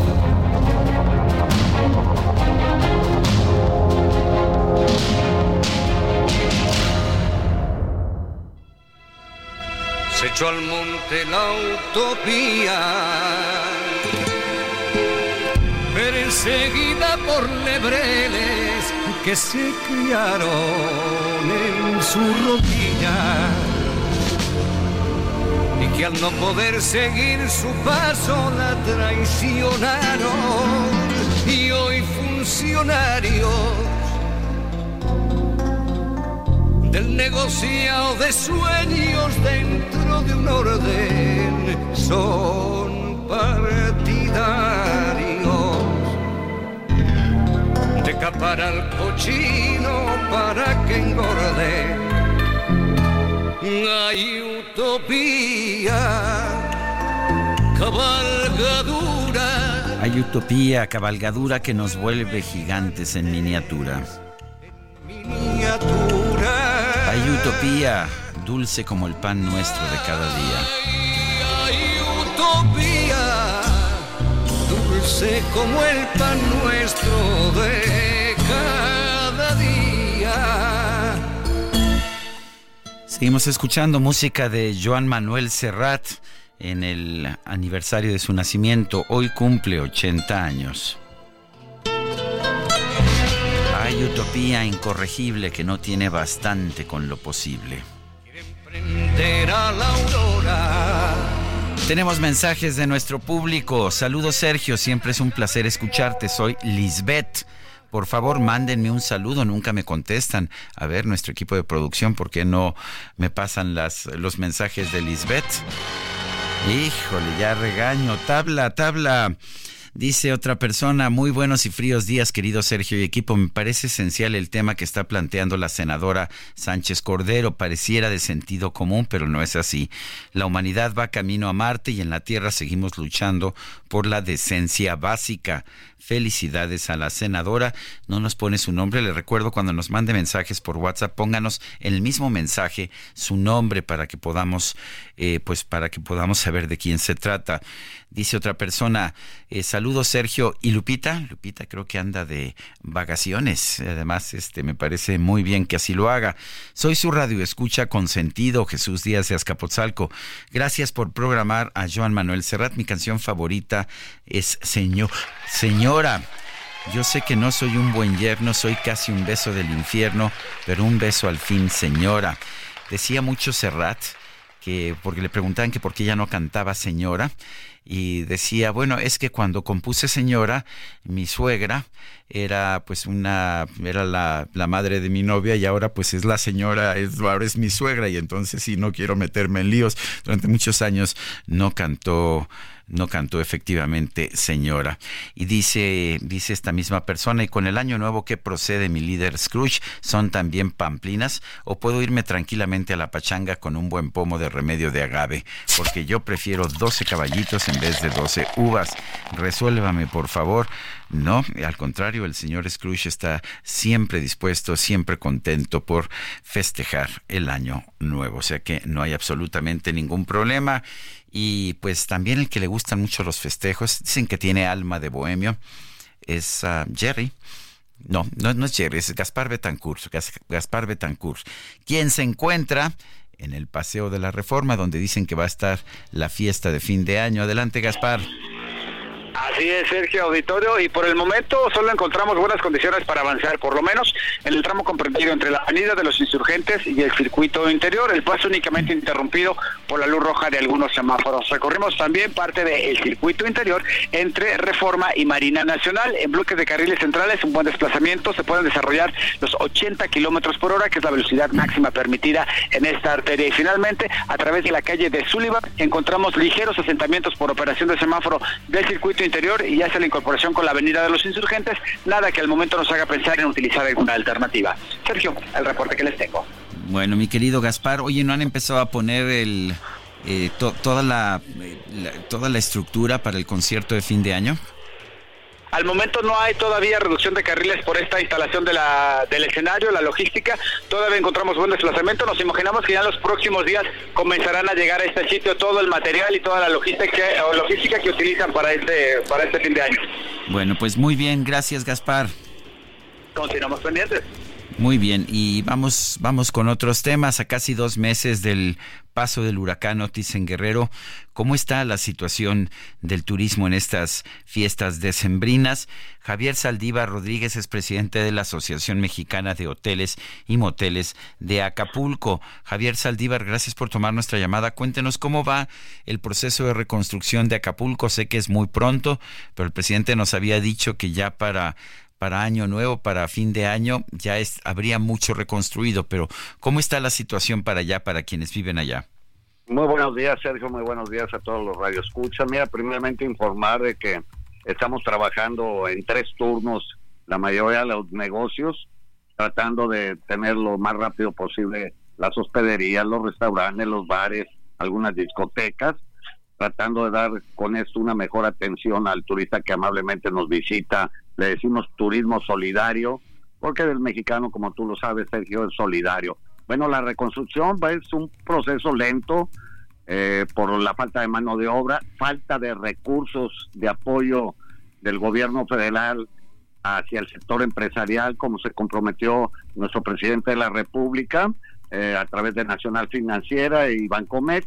Todavía no ha habido nada. Hasta enero tendremos primeramente los primeros pasos con estas dos dependencias para buscar créditos de 500 mil a 5 millones a tasa cero. Esto lo vemos bien, la tasa cero es muy interesante, con eso podremos levantar más rápidamente este hermoso puerto de Acapulco. Lo que sí te puedo decir, Sergio, y a todos los escuchas es que tenemos aproximadamente ya alrededor de 5 mil habitaciones disponibles para los visitantes, puedan venir a disfrutarlas fabulosas fiestas de Año Nuevo, los juegos pirotécnicos en la Bahía de Santa Lucía, la, el clima excelente, eh, playas muy limpias, se limpiaron a fondo, se tribó la arena, se hizo todo el proceso como debe ser profesional por parte de los prestadores de servicios acuáticos, el gobierno municipal y el gobierno estatal. Eh, hay que reconocer también el trabajo que han desarrollado todos los niveles de gobierno, algunas cosas más lentas, pero sentimos de que trabajando todos de la mano, Acapulco va a salir adelante. Ahorita te puedo decir que la Navidad tuvimos más o menos 1.200 habitaciones disponibles, ocupadas, y el día 28, 29, 30 y día primero, 31, pues realmente queremos estar esas 5.000 habitaciones llenas. Esa es la meta que tenemos, es la meta que todo el sector empresarial hemos trazado. Y bueno, pues aquí invitar a todos nuestros amigos del Valle de México, del Distrito Federal, de Toluca, de Puebla y de la República Mexicana, que nos visiten para apoyar a que la recuperación sea más rápida en este hermoso puerto que ha dado muchas sonrisas y, momentos felices a los mexicanos. Javier, se ha anunciado que el año que viene se llevaría a cabo ahí en Acapulco el Abierto Mexicano de Tenis y también la Convención Nacional Bancaria. ¿Realmente es posible? Sí, claro que sí. Mira, eh, los problemas los vamos a tener en bastante tiempo más, pero hay que seguir trabajando. Vivimos, Sergio, del turismo. Aquí no tenemos otro ingreso más que el turismo y realmente todos los eventos de trascendencia internacional como el mes tenis, la convención de mineros, banqueros y otras tantas que van a estar llegando, pues es eh, para estar eh, solidario este grupo de empresarios que vienen a visitarnos, a hacer sus convenciones, el tianguis turístico, dar a conocer de las bellezas naturales que tenemos y que realmente se vea lo que se está haciendo. Sergio, mira, yo te puedo decir que hemos eh, tenido Paulina, Ingrid y Manuel, nada comparado con Otis, pero nos hemos levantado. El mexicano es el acapulqueño, sobre todo, es gente de trabajo y tú lo puedes venir a atestiguar. Ya la costera Miguel Alemán se encuentra pues en buenas condiciones para para pasear, para caminar, para salir. Restaurantes, tenemos ya bastantes restaurantes, más de mil comercios han aperturado, de 38 mil, obviamente. No es sencillo, es una catástrofe lo que sucedió, y bueno, poco a poco tenemos que irnos levantando, pero malo sería que no recibiéramos nada de convenciones o congresos, Sergio. Bueno, pues me parece, me parece buena señal. ¿Te esperabas tú que para diciembre hubiera la recuperación que ya hay? Bueno, yo en lo personal, yo tenía fe en que el gobierno federal iba a tener los recursos para el apoyo al sector empresarial, pero por cuestiones burocráticas y no estar a la altura del presidente de la República, pues obviamente no, no estuvieron en su momento. Pero se comprometieron que en enero nos vamos a sentar para ver exactamente los mecanismos para poder accesar a esos recursos. Ya se hubieran aperturado siete mil, ocho mil cuartos más. Y con recursos, lo que falta es el recurso y la mano de obra, Sergio. La mano de obra ha sido muy, hemos batallado mucho con la mano de obra calificada para una reconstrucción de esta naturaleza. O sea que hay, hay trabajo para, para, para personal de construcción calificado, hay mucho trabajo en Acapulco. Sí, Sergio, mira, hay que reconocerlo que hemos trabajado todos a tambor batiente, gobiernos, iniciativa privada y la sociedad, pero sí, eh, va a ser lenta la recuperación pero la mejor manera es viniendo a disfrutar de las bellezas que tenemos aquí en Acapulco.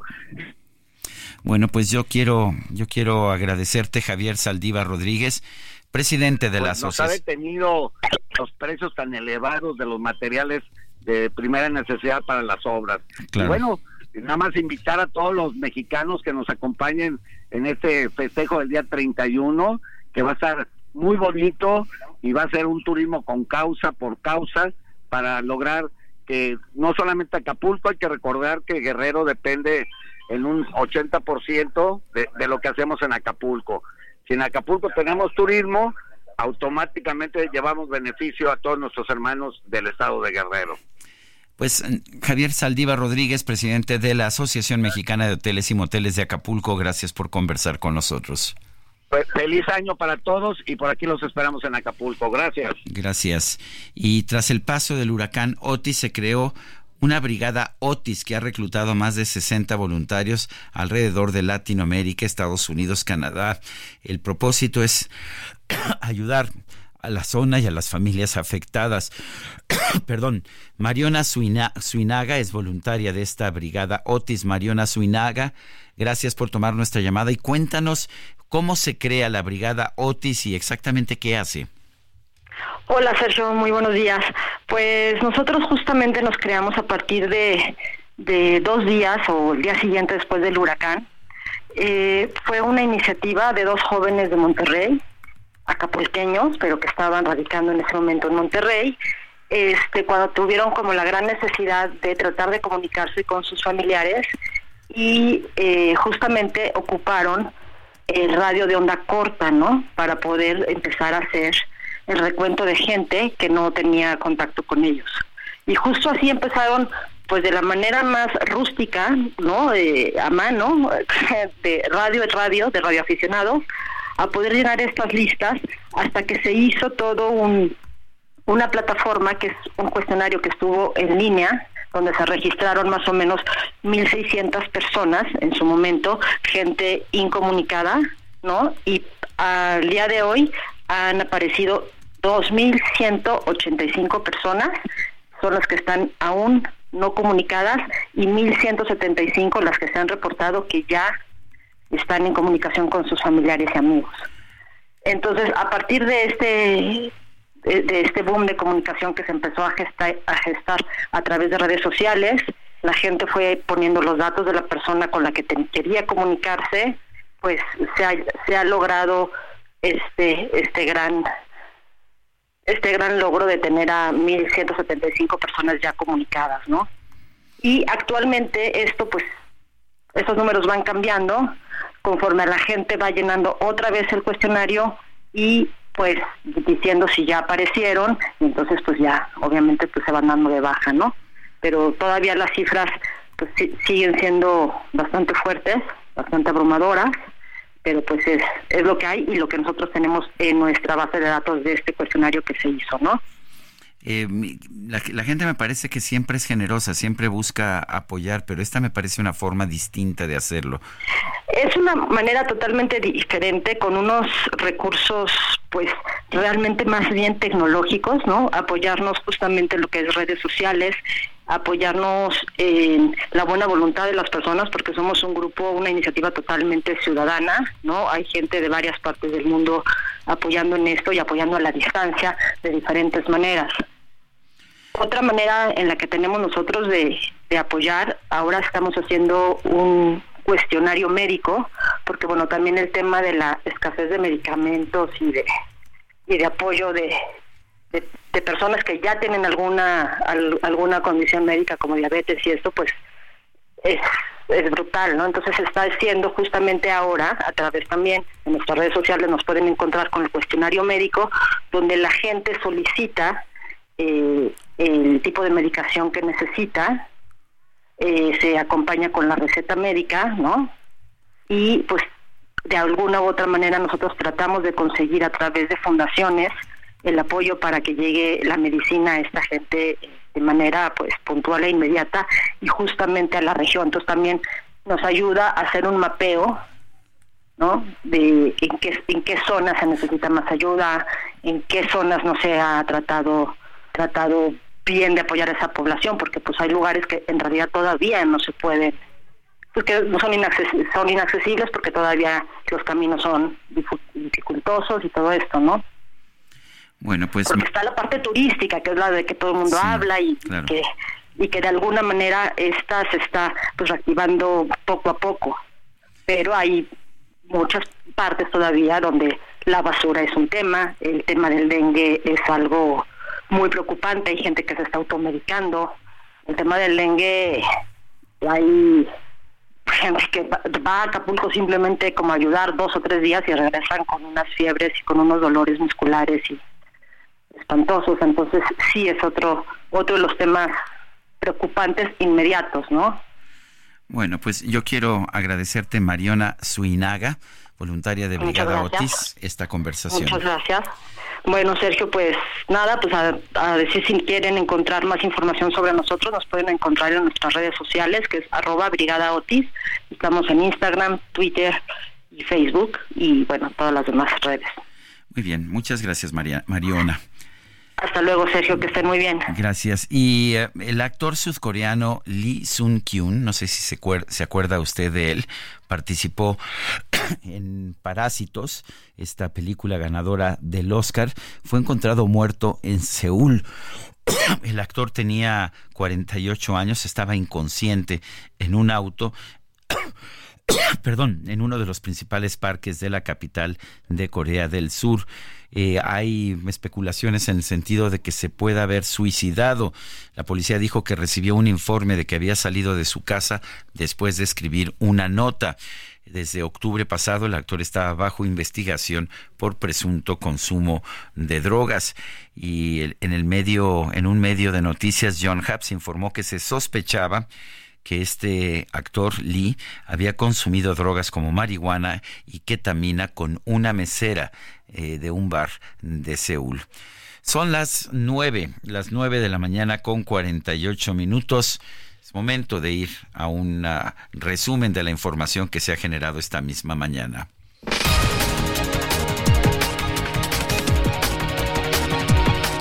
La titular de la Secretaría de Gobernación, Luisa María Alcalde, denunció que hubo manipulación en la difusión de la información sobre la reducción del número de personas desaparecidas en México.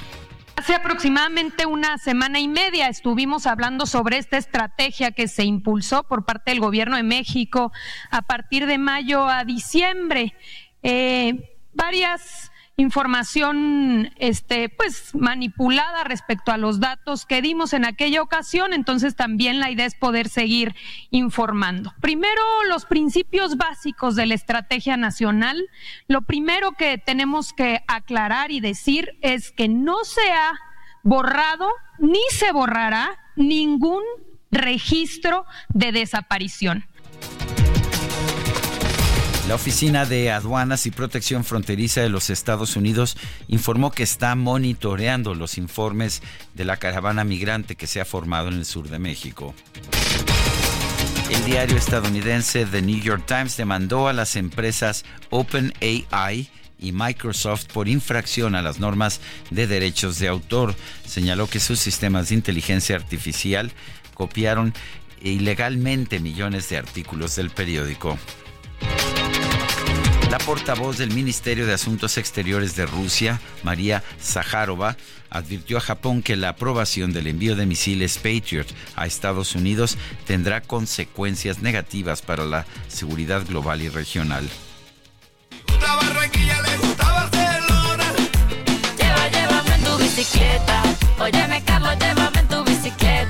Quiero que recorramos juntos esa zona desde Santa Marta bueno, pues en Barranquilla, Colombia, este martes se develó una estatua de seis y medio metros de altura de Shakira como un homenaje a su carrera artística y a su legado cultural. A través de redes sociales, la cantante aseguró que se siente honrada y conmovida por este increíble reconocimiento en su ciudad natal.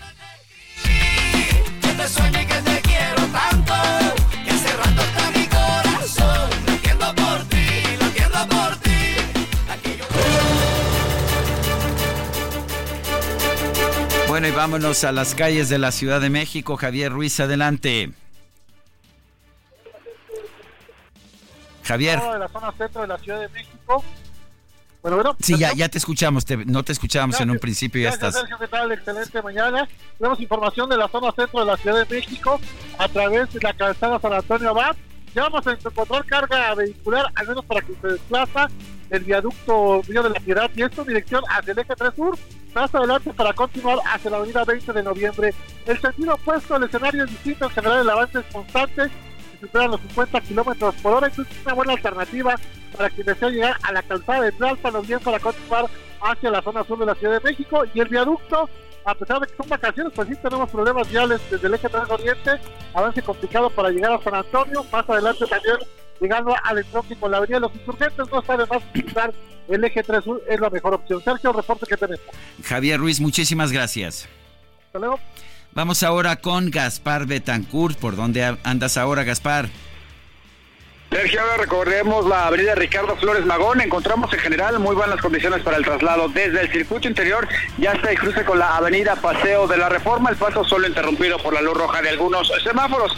Por su parte, el eje 1 Poniente Guerrero también con buenas condiciones para el traslado desde las inmediaciones de Tlatelolco y hasta por lo menos el cruce con la avenida México Tenochtitlán. Y finalmente, sobre la avenida Paseo de la Reforma, también en el tramo comprendido entre el eje 1 Norte y la Torre del Caballito, encontramos en general buenas condiciones para avanzar, sobre todo en el bloque de carriles centrales.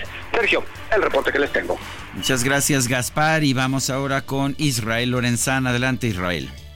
Gracias, Sergio. La información corresponde al ex central Lázaro Cárdenas a partir de Izazaga y Fray Servando y con dirección hacia Garibaldi, en términos generales aceptable. Precaución a la altura de la calle de Madero, constante cruce de peatones, pero nada para abandonar esta arteria. Para nuestros amigos que van con dirección hacia la zona del circuito interior, sin duda alguna es la mejor alternativa. Sergio, información que te tengo. Muchísimas gracias, Israel. Y sabe, ¿sabe qué, amigo que nos escucha? Hoy puede ser un gran día, efectivamente. Hoy puede ser un gran día, hay que planteárselo así, hay que aprovecharlo. O que pase de largo, no importa. Pero hoy puede ser un gran día duro con él. Hemos estado escuchando a Joan Manuel Serrat el día de su cumpleaños número 80 y nos despedimos con esta maravillosa Hoy puede ser un gran día. Y nosotros nos escuchamos mañana, lo espero aquí en punto de las 7 de la mañana. Hasta mañana, gracias de todo corazón. Como si fuera fiesta de guardar. No consientas que se esfume, asómate y consume la vida granel. Hoy puede ser un gran día, duro con él.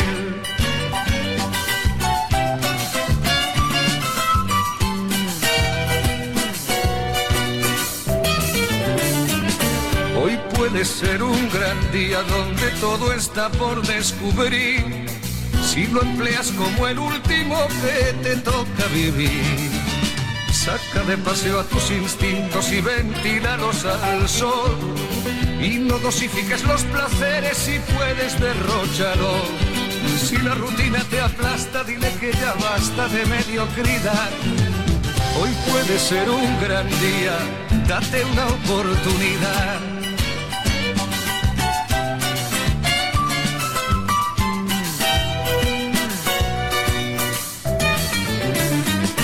Hoy puede ser un gran día imposible. Heraldo Media Group presentó Sergio Sarmiento y Lupita Juárez.